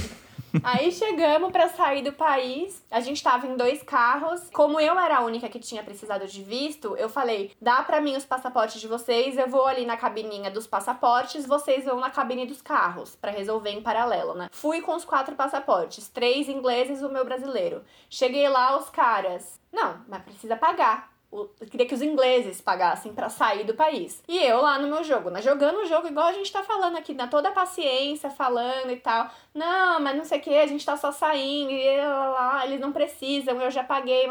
Chegou o inglês, atrás de mim, já ouvindo essa história, ele falou, quanto que é? Aí ele falou, acho que 5 mil, não lembro, é a moeda da gama, que eu não lembro agora qual que é. Ele tirou uma de 10 mil, que era o dobro do que o cara tinha pedido, só jogou na mesa, pegou os dois passaportes dele, porque tava ele e a esposa, e me deixou para trás com o meu e o do outro inglês. Só pagou, foi isso, juro, desse jeito. Só jogou, nem deu na mão, jogou assim na mesa, pegou o passaporte e saiu andando, meio assim, né? E foi muito engraçado, porque os caras, os oficiais, tinham uma mulher e uns três homens. Ficaram também perdidos, né? Eles também ficaram olhando para mim assim, do tipo, e agora? O que, você vai fazer, né? Ele acabou de pagar, você tem que pagar, né? E eu continuei, não, não, não. Aí o jogo entrou no assim, ai, a gente precisa comprar caneta pra cá. A gente não tem caneta pro nosso. A gente precisa comprar tinta do negócio do carimbo. Aí eu falei assim: vocês querem a minha caneta? Você tá precisando de caneta agora pra você assinar o meu negócio? Eu te dou. Aí eles: não, vai, você sabe que a gente tá só brincando com você. Na verdade, a gente quer só um presentinho, Sim. né? Ah, eles é. ainda falavam assim: na verdade, a gente só tava falando. Eu falei assim: ah, eu sei, mas eu não vou pagar. São eu educados, pelo menos, atrás. na hora de pedir, né? Total! É, então, ainda foi nesse. Só que assim, eu vi essa cena, foi até mal educado do inglês, né? De só chegar a jogar o dinheiro, tipo, daqui logo que vocês estão sendo aí. Saiu, eu fiquei assim, meu Deus. Enfim, não paguei nesse dia também, mas fiquei ali e, e chegou nessa brincadeira também. Aí eles ficaram assim, nossa, né, brasileira, você sabe como fazer? Eles falaram alguma coisa assim, sabe? Ah, irmãos também, e, e deixaram, né? Então, faz total diferença a nossa linguagem corporal, a nossa forma de se relacionar e ter essa paciência, esse tempo, né? Eu acho que, de novo, voltando, eu achei muito legal vocês trazerem isso, porque nos outros episódios episódios que eu gravei com Kainan sobre África, a questão do tempo sempre é falada, né? A gente sempre traz como a noção do tempo lá também é diferente da nossa noção de tempo e da noção do tempo na Europa, né? Existe um tempo específico e o quanto é importante. Então, até fazendo a, a, a o pulo, né, pro próximo que você ia perguntar, eu estendo para vocês a pergunta, né? Como é que é essa fase do planejamento de vocês? Como é que vocês organizam o tempo para isso também, né? Se é tipo. Eu acho que isso é diferente do, nos países que Kainan viajou pro, pro lado leste, pro lado lado ocidental, se pode passar em qualquer horário ou não, como que é esse planejamento de tempo. Eu vou ficar mais quietão aqui, porque esse programa vai ficar dois anos, então eu vou deixar a Carol e o Gui falarem, porque isso aqui, entendeu? O pessoal já ouve minha voz demais. Mas, Gui, então como é que é o planejamento seu aí? Já, então, Carol fez a pergunta. Ah, eu, eu gosto sempre de, de planejar o, o macro, né? Então, mais ou menos, ah, vou fazer mais ou menos essa rota, o que que, o que, que me interessa, enfim. E daí o resto vai, vai se adaptando, né? Se, é aquela, aquela história, né? Se, se não vai saber se o carro ah, vai, vai quebrar, não vai quebrar. Então, assim, às vezes você, nem sabe se vai gostar de um lugar, não vai. Pô, se gostou, você fica mais dias, né? Então, eu deixo sempre muito flexível é, essas datas. Por isso que eu acho que é uma coisa assim, pessoas assim, ah, que reserva, reserva hotel, tudo isso não, não existe. Eu, assim, ah, no lugar que eu tô chegando, às vezes numa capital, então, principalmente se eu tô chegando numa via aérea, assim, ah, não, vou chegar na onde que eu vou dormir, tudo importante, porque você, às vezes você sai, você chega de madrugada, né? Em geral, até buscava bastante couchsurfing, assim, então até era, era bom, às vezes, chegar de, de noite, alguma coisa, você tem uma referência, alguém que vai te levar, cuida de você, assim, né? Mas o resto eu não faço um planejamento, assim, muito do dia a dia, assim, sabe? Até porque eu não sei quanto tempo que vai levar, né? Mas para as fronteiras, Gui, pra ir atravessar, como é que você tinha algum ritual, assim, do tipo, você sempre dormia antes de cruzar a fronteira, ou você atravessa no mesmo dia, ou você sai logo cedo? cedo de manhã? Você reserva um dia para atravessar a fronteira, por exemplo, ou não? É, acho que muda muito, né? Porque acho que tem muitas. Tem fronteiras que tem uma cidade é, próxima, então que às vezes você pode dormir nessa cidade. Então, às vezes, você já exigiu, de repente, uma viagem meio longa para você chegar lá, e daí você pode dormir e passar de manhã cedo, por exemplo, né? Porque tem fronteiras que funcionam até as 8 horas né, da, da noite e tudo. Mas tem, tem fronteiras que acabam sendo 24 horas, né? Então isso depende um pouco se você tem consegue passar. Eu gosto de passar de dia, né? Então em geral, até porque depois da fronteira, você se der pra. To... Assim, as, as, cidades fronteiriças, agora eu falando assim, não, não sei se eu gosto muito de ficar assim, em geral. Ninguém eu gosta, tento, se, é, se der pra passar. é onde tem muita malandragem, tem muita coisa, né? Você sabe que sempre tem contrabando, né? Tem, tem, tem muita coisa acontecendo ali. Então, em geral, eu gosto de atravessar. Mesmo se eu chegar à noite, se tiver aberta, eu passo. E se tiver, é, se der pra passar no, no dia seguinte, daí cedo também, se der pra passar no mesmo dia, em geral eu tento passar passar no mesmo dia. Mas sabe? eu vou trazer, por exemplo, comigo, como é que eu preparo? Primeiro que assim, eu, eu Kainan, fico muito cansado mentalmente, assim, eu fico muito introspectivo nos dois últimos dias de a gente atravessar uma fronteira. Tipo, não falem comigo. Porque eu tô pensando, primeiro, no local que eu vou ficar, não faço reserva. Tem a questão do chip de celular, eu já começo a pensar, já que eu vou pegar o chip, eu consigo antes, que às vezes alguém tem, então começa também a pensar nisso. Tem a questão, vai, na fronteira, que é. Eu começo a ver cidades muito do interior que não são turísticas, caso o oficial pergunte, ah, eu vou pra região tal. Aí o cara fala, nossa, mas você vai pra uma região que ninguém. Isso acaba ganhando oficial também. Então tem todo um preparo Sim. emocional pensar se o ônibus vai ser de manhã ou à noite. Então, e, e é cansa a gente sabe que é cansativo uma fronteira. Então, assim, hoje dois dias são reservados para isso. A mochila tá pronta, então, assim, aquele cara que curte o último dia o país, isso não acontece comigo. No último dia eu vou estar no meu quartinho sentado, preparando assim, quais são as opções, o que, que pode vir a acontecer. Visto, celular, internet não ter, como é que eu vou me comunicar, começo a ver qual a melhor empresa. Eu já começo a adiantar muitas informações, porque assim, se comprar um chip, eu tenho que ter a certeza que eu vou comprar a melhor empresa, mesmo que saia mais caro. Eu quero ter sinal. Pago mais caro a internet, então tem todo esse preparo. Então, é nesse aspecto também, né? Acrescentando, não sei se a Carol também. Não sei se vocês ficam cansados. Não, eu, eu fico tenso, aquilo que eu já comentei, eu fico tenso. Eu acho que sempre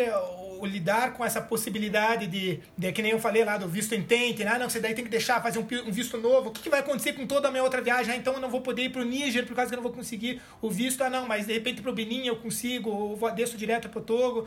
Então muda completamente, por isso que eu digo do, do macro. Ou a gente chega, né, que nem a história da. Ah, pra chegar na Etiópia, você tem. Eu tava com o visto e na saída do, do Djibouti eh, carimbaram em cima do meu visto, o, o visto de saída, né? Então o visto que eu já tinha tirado antes, aí você vai.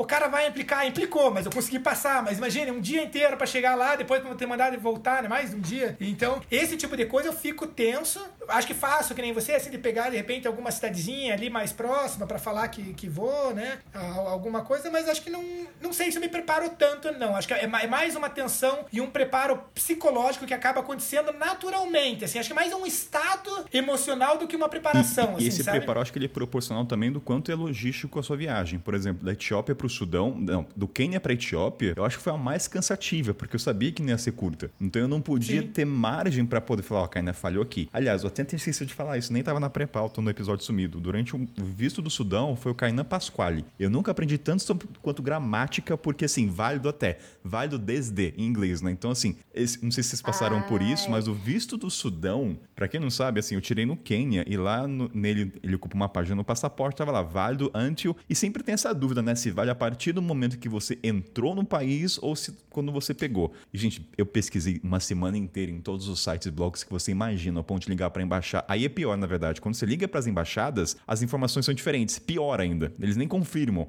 Um falava: "Não, conta a partir do dia que você entrar". O outro: "Não, não, já começa a contar". Porque quando eu peguei o visto no Quênia, o oficial lá falou: "Olha, seu visto começa a contar, você tem dois meses até para entrar no país. Você entrou, tem dois meses. E aí eu comecei a falar com vários mochileiros. Não, Kainan, o visto começou a contar. Falei, gente, mas eu pesquisei. Só sei que eu, fui aquele, eu fiquei com cagaço até o último dia. Falei, eu vou ter que arriscar entrar no último dia, 16 de agosto de 2018, 19. Não esqueça a data, porque foi marcante. A hora que eu entrei lá, passaporte pro oficial, ele deu aquela risadinha marota. Eu falei, ó, the last day.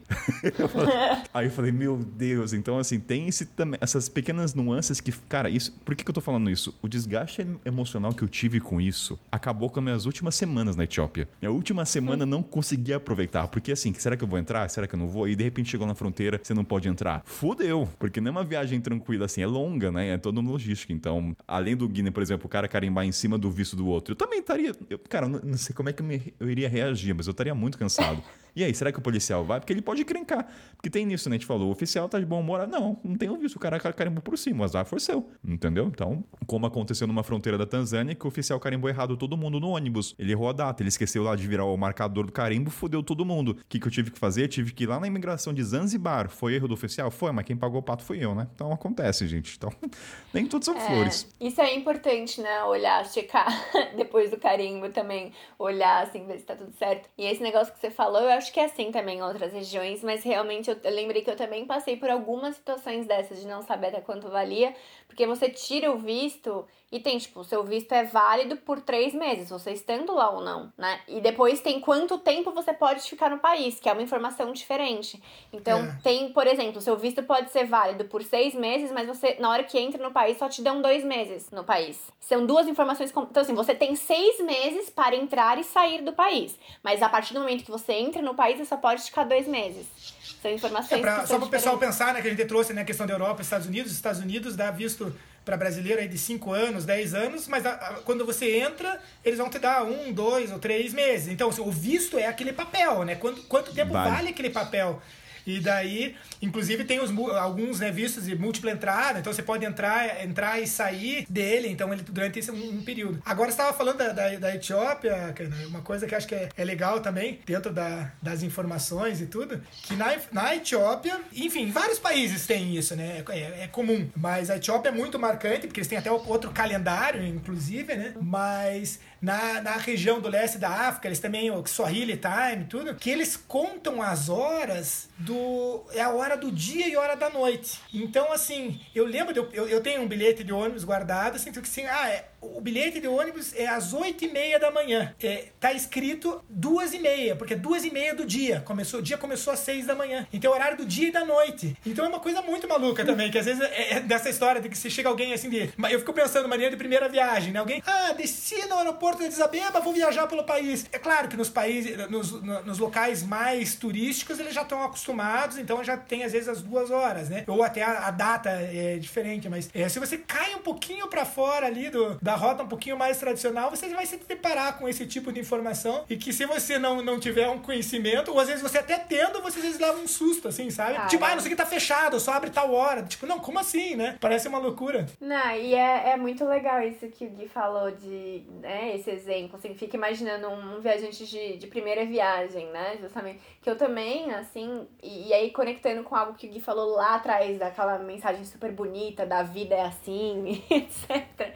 é que eu acho que, de novo, quando a gente gravou o episódio dos transportes no continente africano, aí se você aí que tá ouvindo não ouviu, recomendo ouvir a parte 1 e a parte 2, que a gente também falou disso, que é assim, as fronteiras e os transportes fazem é, são parte das histórias da viagem, né? Viajar pelo continente africano, muito mais, aliás, não é sobre dar um check numa lista de lugares para ver, né? Ou sobre, tipo, 10 coisas essenciais para ver em Paris, sei lá, né? Não é sobre isso lá. É sobre as culturas, sobre as pessoas e, e as relações. E as fronteiras, as experiências de fronteiras, as experiências de transportes, são, assim, parte enorme, acho que, das nossas histórias de viagem por lá. E eu acho que esse é o grande diferencial, né, da forma que a gente, né, a gente viaja e os a maior parte dos, dos ouvintes, né? Que você, ao ir para, para essas fronteiras, né? Num transporte público, é, muitas vezes um táxi compartilhado ou né, um ônibus e tal, você tem esse período que você tá junto, você tá atravessando com eles, então tem esse, toda essa ajuda, você vai, vai formando esses núcleos, né? Às vezes você tem que pegar um, vai até a fronteira, daí você atravessa a pé, para depois do outro lado pegar um outro transporte, você já tem aquele grupo, a tendência você vai para o mesmo lugar, você vai com aquele mesmo grupo, Sim. você divide comida, né? Acho que uma das coisas que vocês devem ter falado também no, nesse do,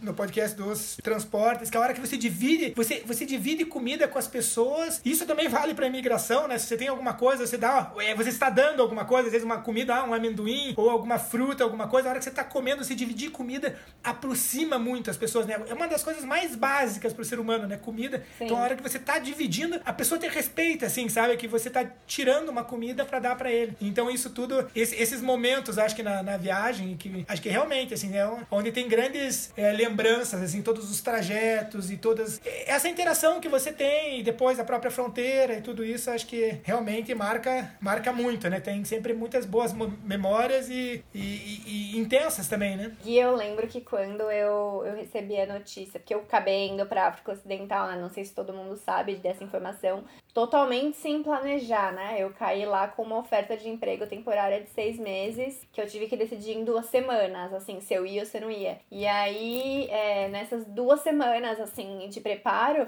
eu lembro que o blog do Gui era o meu maior companheiro, assim, de leitura, né? E eu lembro dessa sensação de eu ler os teus relatos, praticamente todos ali, que tinha sido a viagem de Gana, Costa do Marfim, não, Gana, Togo, é, Benin, eu acho. Burkina Faso. Burkina, é. E aí eu lembro que todos os teus relatos, a maioria dos teus relatos era sobre as estações de transporte, sobre os transportes e sobre as fronteiras.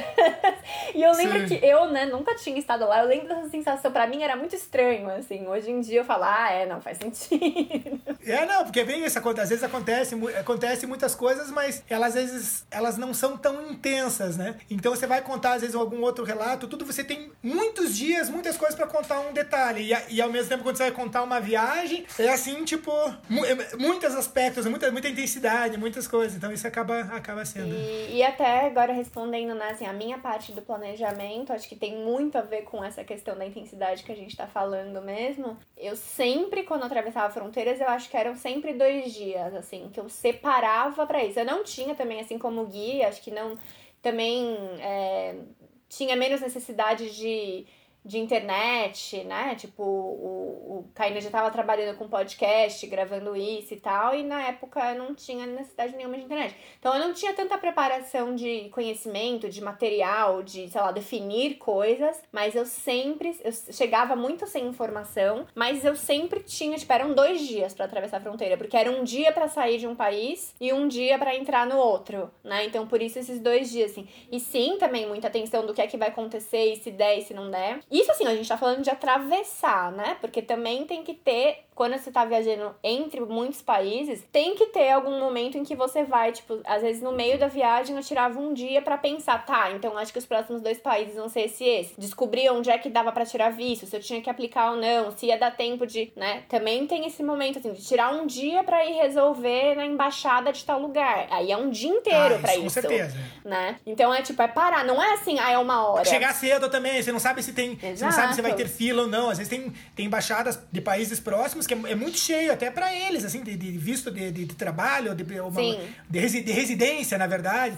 Então, às vezes, aquela coisa de chegar na primeira hora, eu sempre cheguei, gostei de chegar antes da embaixada abrir, assim, sabe? Eu, eu lembro em, na, na Mauritânia, na, que era um dos lugares que era fácil de tirar pro Mali. Então, tem vários outros países, as pessoas também já se comunicam pela internet, que tem países que é super difícil. Também. Na Mauritânia, eu sabia que era fácil. Cheguei antes de, de abrir, fui o primeiro a entrar e consegui. É, às vezes falavam que dava pra pegar no mesmo dia, dia, no dia seguinte, eu tipo tirei em meia hora, sabe? Sim. Então tem essas questões de que você vai, separa um dia, não vou, é. vou fazer, que daí você acaba ganhando o dia, né? Ah, então ganhei, se dá tudo certo, você ganha. Ou às vezes, que nem foi o caso que eu falei de Burkina Faso, perdi porque eu tive que fazer todo um procedimento, tive que deixar meu passaporte. Aí o que, que eu fiz? Eu deixei o passaporte, pedi para eles escreverem que o passaporte tava lá e fui viajar para Burkina Faso. Quer dizer, já tinha viajado por quase tudo, porque eu, eu tinha vindo já da, da parte oeste, tinha chegado na capital, daí fui pro, pro norte e daí fiquei uns dias, voltei para depois seguir pro Níger. Então, esse tipo de coisa, né? Às vezes você tá sem o passaporte, você não pode viajar para fora. Então, mas às vezes na região você consegue viajar, né? Então, enfim. Porque às vezes as pessoas acham que é, né, tipo, é uma coisa rápida, assim, estão acostumadas ou não estão acostumadas a viajar e vão achar que assim, ah, é só lá uma hora na embaixada e voltar. Ou é, sei lá, só uma hora para cruzar a fronteira. E como não é nada planejado, né? Como tem muitos processos informais, como às vezes não tem transporte, como às vezes não tem, você tem que cruzar a fronteira a pé de um lado pro outro,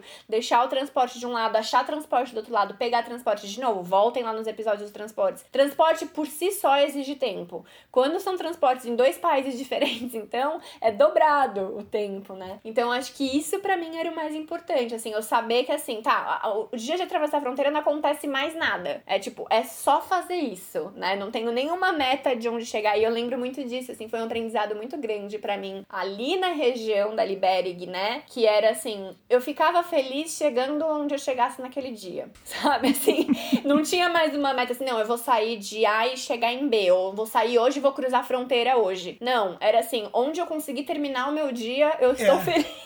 Não, você, você sabe, né, quais são as cidades grandes, qual que é o teu exato, objetivo exato. pra pedir assim, eu vou, eu vou nessa direção. Agora, o que, que vai acontecer para lá, né? Porque você passa, é, uma coisa que existem é, países que você atravessa em uma cidade de grande para outra, enfim, um transporte só, né, um, um, ônibus ou um táxi comunitário. Mas tem alguns que você vai até a fronteira e de lá não tem um, um transporte formal, né, que nem eu tava falando da Serra Leoa para Libéria, da Libéria para Guiné, que ela tava até contando. É isso. Você vai ter um posto de fronteira que dali você não vai pra frente. Vai ter alguém de moto que você vai pegar ah. e vai ter uns vilarejos, mas não é nem vilarejos, é um amontoado de casa. Então, tipo assim, tem um lugar aonde que você troca dinheiro, né? Ah, você tem que ter é. trocado antes? É. Qual que é a cotação que você troca antes? Qual que é a, a, cotação na hora? Às vezes você acabou de atravessar, você fica na mão das pessoas, porque o que elas forem cobrar é o que vai conseguir. Mas às vezes é a melhor taxa. É. Então, assim, como que você vai saber se é antes ou depois? Isso muda muito. Então aí entra um pouco a atenção e a preparação da informação que você tem que ter. E daí depois é um pouco do fator sorte também, né? Que assim, até onde vou conseguir chegar, né? É. Então, vou chegar nessa cidade, não vou. É, eu lembro já bem adiante na, na em, em, Guiné que, assim, a, a, a princípio era para seguir uma, uma, viagem noite adentro e daí a polícia não tava deixando porque eles falaram que tava um pouco perigoso de, de viajar à noite e tal, num, num carro desses aí superlotado. Eles encostaram no lugar, todo mundo desceu, dormiu no chão mesmo, assim, sabe? Até, a, a, até, até amanhecer e, e daí depois segue viagem, né? E enfim, e antes tinha quebrado, senta do lado lá, ajuda a cuidar das crianças que estão ali, enfim, é. é. É, tudo bem, bem incerto, né? Eu acho que é importante porque a gente falou sobre isso no episódio sumido e na pré-pauta e a gente não tá contextualizando agora, né? Assim, mas a, essa região específica que eu e a gente tá falando bastante agora, que, que acho que a gente tinha conversado, né? Tipo, ah, qual é a fronteira mais, sei lá, mais difícil? Enfim, talvez a mais, a, a mais memorável, é mais memorável. É. Ela, de novo, porque foi uma região que teve guerras civis muito recentemente e teve o surto de ebola ali na Libéria e na Serra Leoa até 2015, né? 2014, 2015. Quando eu e o Gui passamos Laguícia foi quando? 2017? Foi isso? É. 17, né? E eu passei lá em 2018. Fazia pouquíssimo tempo que as fronteiras tinham sido abertas, reabertas. E aí elas viraram, tipo, não tinha mais estrada por exemplo, porque não tinha fluxo de carro, né? Por muitos anos não tinha. O, o, o país ficou isolado realmente. Então a gente tá falando de fronteiras que eu acho que não é a maioria, né, das fronteiras que são assim, mas essas particularmente, elas são no meio de uma floresta. Eu cheguei da Costa do Marfim para Libéria, eu cheguei, não era nem estrada, porque a estrada tava tão esburacada e tão detonada com as chuvas, etc, e por não passar carro, que eu fui de moto por uma trilha, trilhinha mesmo assim de um metro de largura, Tem sabe? Inveja, no meio tá? da inveja quando você conta essa história. Foi maravilhoso. Não, é realmente assim. E que ninguém falou. Quando o Gui tava contando a história da Serra Leoa, né? Ele contando todos os perrengues, etc. E ele, aquela sensação maravilhosa, né? De liberdade. o ouvinte vai né, entender, mas eu entendo completamente, Gui. Que era a mesma coisa. Eu nessa trilhinha no meio da floresta, em cima de uma moto com um homem que eu não tinha a menor ideia quem era, que me pegou de um transporte, porque eu desci de um transporte, o motoqueiro já veio, fronteira, fronteira, fronteira, é. Aí ele me pôs na moto dele, e a pegou a minha mochila. Vai no meio do caminho, né? Ah, não, foi, exato nem tinha negociado não, no Eu acho que a, muito do, do, viajar é a sensação de liberdade, é, né? Então eu acho que por isso que até a fronteira, acaba dificultando porque eles podem, né, travar essa liberdade. E esses caminhos, você sente assim que realmente você, né, você tá atravessando por lugares que não são fáceis, é. você tá seguindo a viagem, tá indo adiante. Então isso eu acho que é uma sensação muito, muito é gostosa. É muito isso. gostoso, né? Essas histórias. E ele, essa fronteira para mim foi a mais marcante, realmente, por várias razões que eu já fui dando agora, né? Eu lembro também do desse motorista de, dessa moto, ele pegou a minha, eu tava com mochilão, eu tinha capa, né, de, de chuva, que já estava nela. Ele ainda pegou meu mochilão, enrolou em um monte de saco plástico. E, e sem eu entender nada, é. não pedi, ele não me pediu, ele só enrolou em um monte, colocou na moto, deu assim, para que, que ele tá fazendo isso, né? O céu azul. Aí Nossa. eu fui entender o que, por que a razão, né? Porque é um pó. E, mas é, e com chuva ou sem. Exatamente, é com chuva ou sem chuva. Se é com chuva, é lama. É. E se é sem chuva, é pó. Então não tem. Mas é, é aquele pó que entra dentro da mochila. Não adianta essa capa de, de chuva que você compra em loja loja de montanhismo e tal, não adianta nada. A cor da minha pele mudou, Gui. Eu tirei a minha roupa assim, ó. Eu tava com marca da minha roupa, porque a pele que tava exposta ficou marrom. ficou vermelha. Mas, Gui, Carol, e como é que é o olho? Você estava usando óculos? Ou o, o motoqueiro ah. já tirou um óculos, já, já precavido, sabendo não, já? Que... Eu fui assim, ó. Tô falando, não dá pra falar que o ouvinte não vai me ver, né? Eu não tinha óculos e fui piscando e chorando. Não sei o Gui. Sabe que eu tive um problema, eu tava com um capacete que não tinha viseira e tinham muitos. Tinha dado aquela chuva e era meio que a primeira. Era o início da temporada de chuvas, as primeiras chuvas, assim, os primeiros dias que estavam chovendo, né? E daí começou a levantar, assim, é muito assim, tipo um, um, insetos e mosquitos. Então, indo de moto, a quantidade de mosquito, Nossa, besoura, sabe, que chocava, né? assim, batendo, sorte que eu tava de moto, batia no rosto, batia bastante, assim, forte, sabe? então é pra ver como que são as coisas. Aonde tá essa sensação de liberdade? Me fala onde Maravilhosa, que... Kainan! Muito é, bom. Não, eu ia só uma última coisa que eu ia comentar dessa fronteira da Costa do Marfim pra Libéria é que eu, fi, eu tive que fazer o câmbio de pelo menos alguma coisa, porque para você sair, quando eu cruzei, entrei na Libéria, até a primeira cidade dentro da Libéria, onde dava para eu minimamente dormir, eram foram quatro horas e meia de moto em cima de uma moto, quatro horas e meia da fronteira até a cidade, né? E eu precisava pagar esse cara, então eu tinha que, que ter um mínimo de dinheiro para ficar quatro horas e meia. Foi a oficial da imigração que fez o câmbio para mim. Gente, olha só. Ela virou e falou: quando você precisa? Ela me falou: vai ser mais ou menos X, né? E a gente trocou. O então, fator é... sorte aí, quando o Gui falou dessa questão da sorte na Etiópia, quando eu fui trocar o dinheiro, que era entre Eti... Quênia e Etiópia, tinha um banco ali na fronteira. Aí fui falar com o gerente do banco, ele falou, ah, cotação, tudo. Aí o moço falou assim: não, não, não, aqui é a taxa alta, troca com o pessoal cambista. Eu falei, gente, já, já gostei da Etiópia o gerente do é, banco me falar isso, falei, aqui você vai perder muito dinheiro. Eu falei, aí conquistou meu coração. Então, assim, que, aonde você vai ver um gerente falando para trocar cambista, gente? A, a, gente fala isso, né, Carol, no programa Transporte, que o cambista é sempre a melhor cotação. Sempre, é. nunca em banco. Fator sorte na Etiópia me conquistou, já na fronteira. Agora, a gente falou muito dessa questão geográfica, né, é, que eu acho que é, é difícil, né, de você na hora de se atravessar a fronteira. Mas tem fronteiras, né, que para mim até fluiu bem, e o Kainan falou que não tanto, que são essas que são interligadas, né? E que daí você tem outro tipo de, de problemas. Então, essas que são têm maior dificuldade, tem dificuldade, mas tem esses vilarejos, tem essas cidadezinhas vizinhas, mas você pega de repente uma entre Joanesburgo e Zimbábue, né, que vai para o Harare lá, é uma é uma grande fronteira movimentada, né, com caminhões e tudo. Você até pode pegar um ônibus para atravessar direto, mas é muito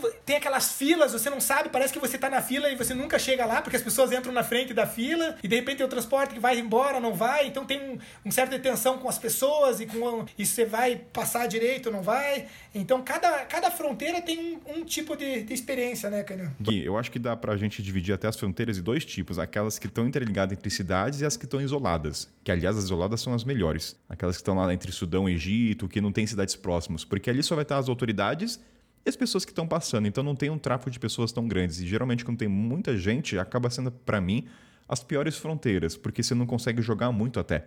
Essa do Johannesburg é tanta gente que não tem jogo. Você tá ali junto, não, não. então você não tem relação, é carimbo e não pode ser legal. Então, essas que vocês passaram na trilha, as que estão isoladas 5 quilômetros, essa o jogo está a nosso favor e são as melhores até. Porque, primeiro, é, é, tem história para contar, tanto que se for lembrar dessas fronteiras interligadas, não tem histórias, porque eram as mais conturbadas, assim, não. passa logo e vai embora. Porque é muita gente, vai ter os motoqueiros, vai ter os cambistas em grande quantidade, então não sei se acho que a gente pode classificar dois tipos de fronteiras na África, tirando as marítimas, né? Que a gente nem vai tocar nesse ponto aqui, mas tem as fronteiras marítimas também. Senão vai ficar muita coisa hoje. Mas vocês concordam nesse aspecto de fronteira ou tem outras características que vocês queriam ressaltar? Assim, ah, fronteira tal. Tem as fronteiras também terra sem lei, né? Que não tem não é de ninguém. Tem um território aí que você vai andando. É, e isso é legal que às vezes até tem o posto de imigração, às vezes é um na frente do outro, né? Então você vai, simplesmente atravessa a rua, tem uma cancela, alguma coisa, e, e ali você faz a migração num guichezinho, anda alguns metros, faz a, a, entrada no outro país. Isso é uma coisa. Eu lembro do Malawi pro Moçambique, que era longe, vários quilômetros. Você pegava. Eh, tinha umas crianças com bicicleta, então você subia atrás da bicicleta e ia, era uma descidona assim, e fazia, nossa, uma descida também gostosa, assim, de, de ir só ficar torcendo, né? Rezando ali pra não cair, né? Pra capotar ali. É perigoso. Mas enfim, você atravessava essa terra de ninguém, né? Às vezes, né, a terra de ninguém é realmente uma, uma coisa que não pertence a ninguém, e às vezes é, é simplesmente esse trajeto que você faz entre o, os dois países, né? E isso é, é, é são muito legais, essa, essas experiências, né, que você tem. Cada, cada lugar tem uma forma diferente de atravessar também do Moçambique para Tanzânia, tem o rio Moru, é, Moruva, que você tem que atravessar de, de, de, barco, né? Enfim, ou de canoa, ou pegar um, um negócio. Então é, é muito diferente aí as, cada fronteira. From crossing the border. Almost there. Cannot cross okay. here. We're crossing the border. Border! Uma das fronteiras para mim que mais me marcou, que a gente falou no episódio que não existe, que foi de Senegal para Guiné-Bissau, que a gente falou que por que foi impactante para mim.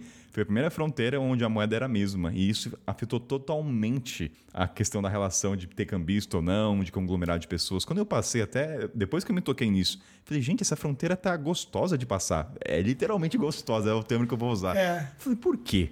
Aí só depois lá o pessoal de Guiné falou, Kainan, porque a moeda é a mesma, então não tem, tipo.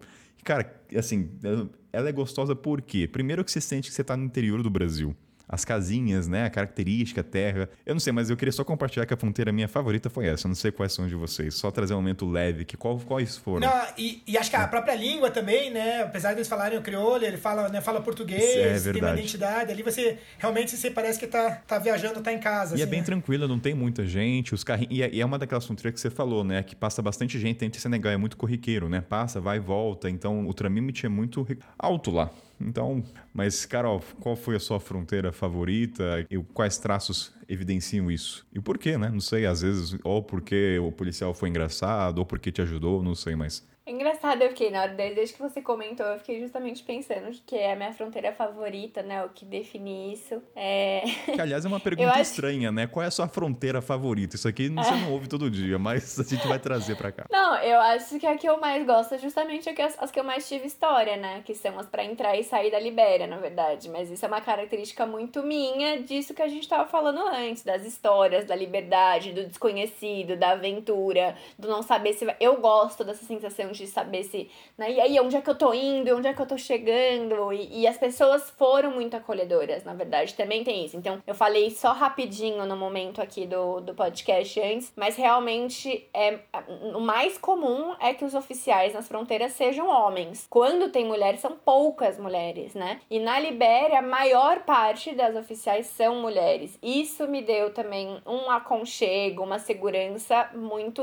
diferente das outras. Agora, assim, em termos de, de facilidade, né? Assim, porque realmente não foi fácil, é, mas é porque eu gosto disso, né? Eu gosto dessas histórias, essa parte mais da natureza, ser no meio do nada, de estar na floresta e tudo mais. Eu acho que as fronteiras de.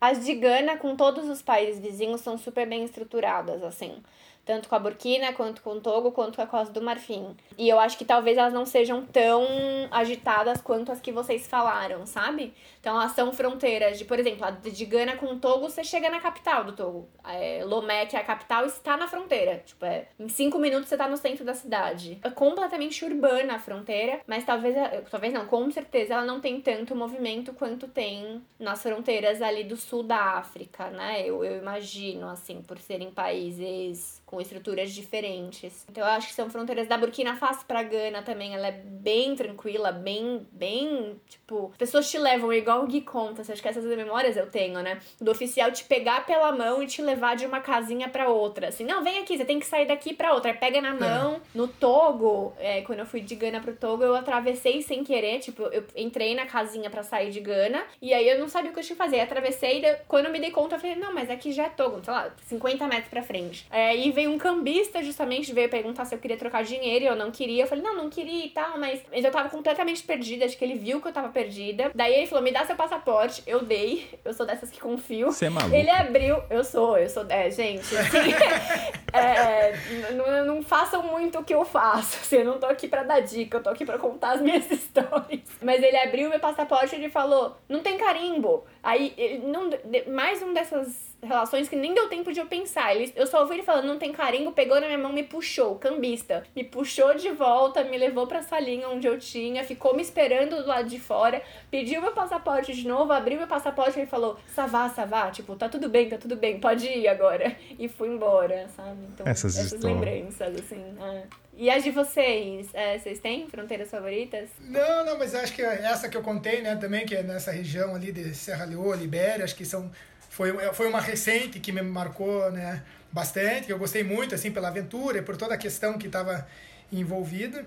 Mas eu falei que teve de Burkina Faso para o Níger, foi, foi muito legal também, de interação com as pessoas e de ver é, que de repente eles estavam me tratando no Níger, fui muito bem tratado por todos os oficiais e todo mundo que normalmente eu tenho medo, mas por outro lado, eu tinha um sentimento dúbio porque as pessoas que estavam viajando não estavam sendo bem tratadas e estavam sendo elas extorquidas, então essas pessoas desses outros países, então foi bem bem complicado assim, mas muito legal de estar, muito marcante essa essa interação. Mas eu acho que eu gosto desses desafios assim de fronteiras meio assim, pouco atravessadas, assim, então esse lugar é desse frio da barriga, o que, que vai acontecer. Que passam 5 mil turistas ao ano. Você é um. É. Etiópia, que passa bastante, que é na Etiópia, sei lá, mas é uma, sabe, uma viagem longa, né, de chegar. Agora falando, a gente vai falando, vai lembrando, né, quando eu fui da Somalilândia, é um, do, um dos países que não existem, né, região norte da, da Somália, e que é independente desde 91, eu fiz uma, eu atravessei uma fronteira, eles têm até uma fronteira que até eu liguei nessa, que é assim, que vai da capital Hargeisa até o Djibouti. E eu tava em Berbera, que era o, o porto. Eu tentei muito atravessar por mar até o Iêmen, num barco que eles levam vaca. Fiquei indo várias vezes no porto lá, conseguindo, não chegou, ainda bem que não chegou, né? Porque era meio perigoso, eu acho. não, não chegou a, a barcaça lá que levava. E daí eu acabei atravessando um deserto. Então, de Berbera, atravessei todo um deserto até chegar no, no, no Djibouti. E assim, com direito aquele planejamento, assim, ah, em algumas horas talvez a gente consiga, daí demora dias, porque tem que dormir no meio do deserto, porque não, não tem como, como atravessar. Então essa também foi uma de, de, de superação. Mas acho que tem, sim, tem várias, assim, que tem umas grandes memórias, eu falei, de atravessar do, do Malawi pro, pro Moçambique, mas da Zâmbia pro Malawi foi uma daquelas que eu não sabia se podia, não podia, tava com visto antes, e cheguei à noite. E eu achei que eu ia ter que acampar na beirada, porque eu achei que não funcionava 24 horas. E não, tinha até uma vanzinha lá que ia sair de madrugada, assim, sabe? Atravessando de madrugada, madrugada. E eu lembro uma experiência, era noite, então não vi nada, mas para ver como tem outros aspectos, assim, né? Eu lembro de dormir cansado de uma longa, longo dia de viagem e eu acordei com mulheres que nem estavam nessa van cantando, mas assim, tinha acho que umas 10, 12, eu tenho gravado isso. As mulheres cantando, já tava quase amanhecendo, e eu achei, de ser algum hino de, de, de, igreja delas, de alguma coisa assim, e eu acordei com elas cantando, parecia quase um sonho, assim, e de repente o sol, sol meio que nascendo, assim, sabe, aquela, aquele clima, assim, da primeira luz do dia, e elas cantando, e parecia que ia acabar, assim, e não, eram, foram horas cantando, então tem algumas memórias, assim, que são realmente da, das pessoas que estão, das coisas que acontecem ao acaso, né, e que são as grandes lembranças. Então tenho boas, boas lembranças aí de várias fronteiras. Eu gosto de, de falar, assim, né? Ouvindo as histórias de vocês, me lembrou disso, que nem é só com relação à fronteira, mas em fronteira certamente eu cruzei muito com esse tipo de pessoa. É, eu, eu sinto muito que existem, eu, eu chamo de anjos de viagem, assim, né? Que são essas pessoas que de repente cruzam o nosso caminho e que são verdadeiros anjos na nossa vida mesmo, né? Que vão, sei lá, dar uma experiência incrível ou que vão nos oferecer uma comida ou um abrigo, ou que vão dar o caminho para um tal lugar. Não sei, eu acho que muito da magia da viagem, do que eu gosto da viagem, é cruzar com essas pessoas, assim, né? E nas fronteiras isso aconteceu muito. Esses, esses, esses anjos até ressignificou minha relação com os motoristas. Eu tenho um carinho por motorista onde quer que eu vá hoje em dia. É. mudou, mudou muito.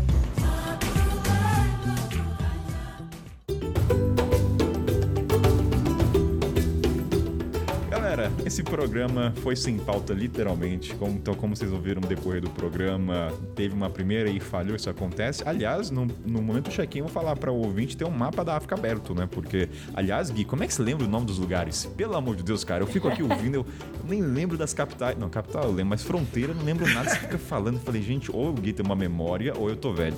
Eu acho que é, eu tô velho, eu acho, eu acho que é mais plausível. É que eu sou bem mais novo que você. Mas então acho que conseguiu motivar as pessoas, fomos sinceros, falamos do Malboro, do cigarro, do jogo, enfim, tem história pra caramba. Então agora vamos pro Jabá. Então a trilha tá aí de fundo já. Gui, onde é que as pessoas te encontram? Fala das redes sociais, dos livros e tudo mais pra galera aí que tá ouvindo. Nas redes sociais é o arroba sair por aí. Eu não publico tanto, mas sempre tem alguma coisinha normalmente quando eu estou viajando. E muitos dos relatos dessas viagens aí, é, eu tenho quatro livros publicados, dois deles, deles é, sobre o continente africano. Então tem aí uns 35, acho que 34 países da, África.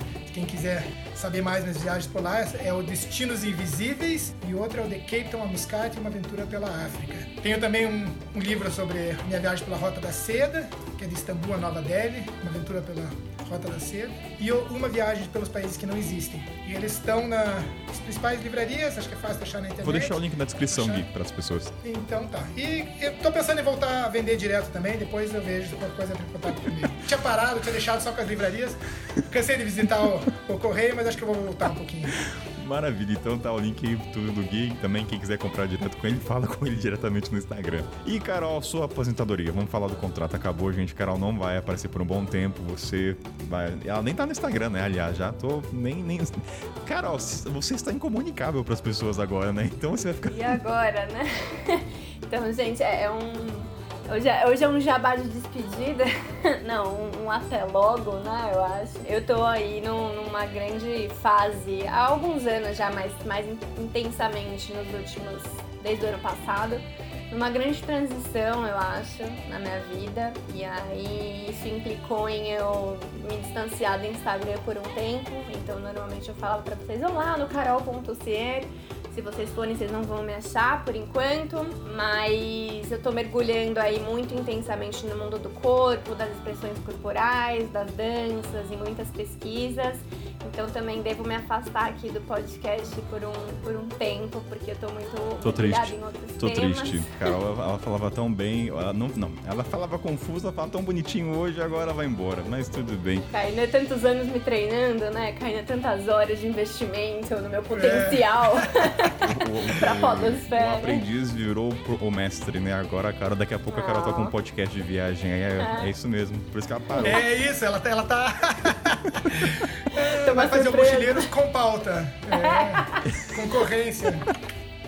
Então, é, Carol. Não, tá... mas é, é isso, é. Tô, tô meio afastada por um tempo, mas eu sigo fazendo encontros de dança, de, de expressão corporal de autoconhecimento através do corpo e, e, eu posso deixar no link também. Eu acho que eu tenho um grupo no Telegram, que é por onde eu comunico essas coisas. Então, se no papo não é viagem, mas com certeza tem muito de tudo que eu aprendi das minhas influências aí da África Ocidental. Carol, vou deixar seu jabá louco porque essa é a última vez, tá? Tô permitindo. Deixe! É minha despedida, não é meu Deus meu jabá. Não, mas é isso, gente. Eu e Kainé, a gente ainda não tá se divorciando oficialmente. Mas. Tá dando um tempo, tá dando um tá tempo. Tá dando tempo, é, tá dando tempo. É. Exatamente. Mas logo, logo ela volta aí. Então, Carol, muito obrigado. Então, é isso. Eu vou, assim, tem muito. Enfim, sem muito aqui, sem momento emotivo, que eu não sou emotivo demais. Despedida é sempre ruim. Então, Gui, muito obrigado pela conversa sem pauta. Carol também. Então, até a próxima. Tchau, gente. É, obrigada. Obrigado, Kainé. Obrigado, Carol. Adorei.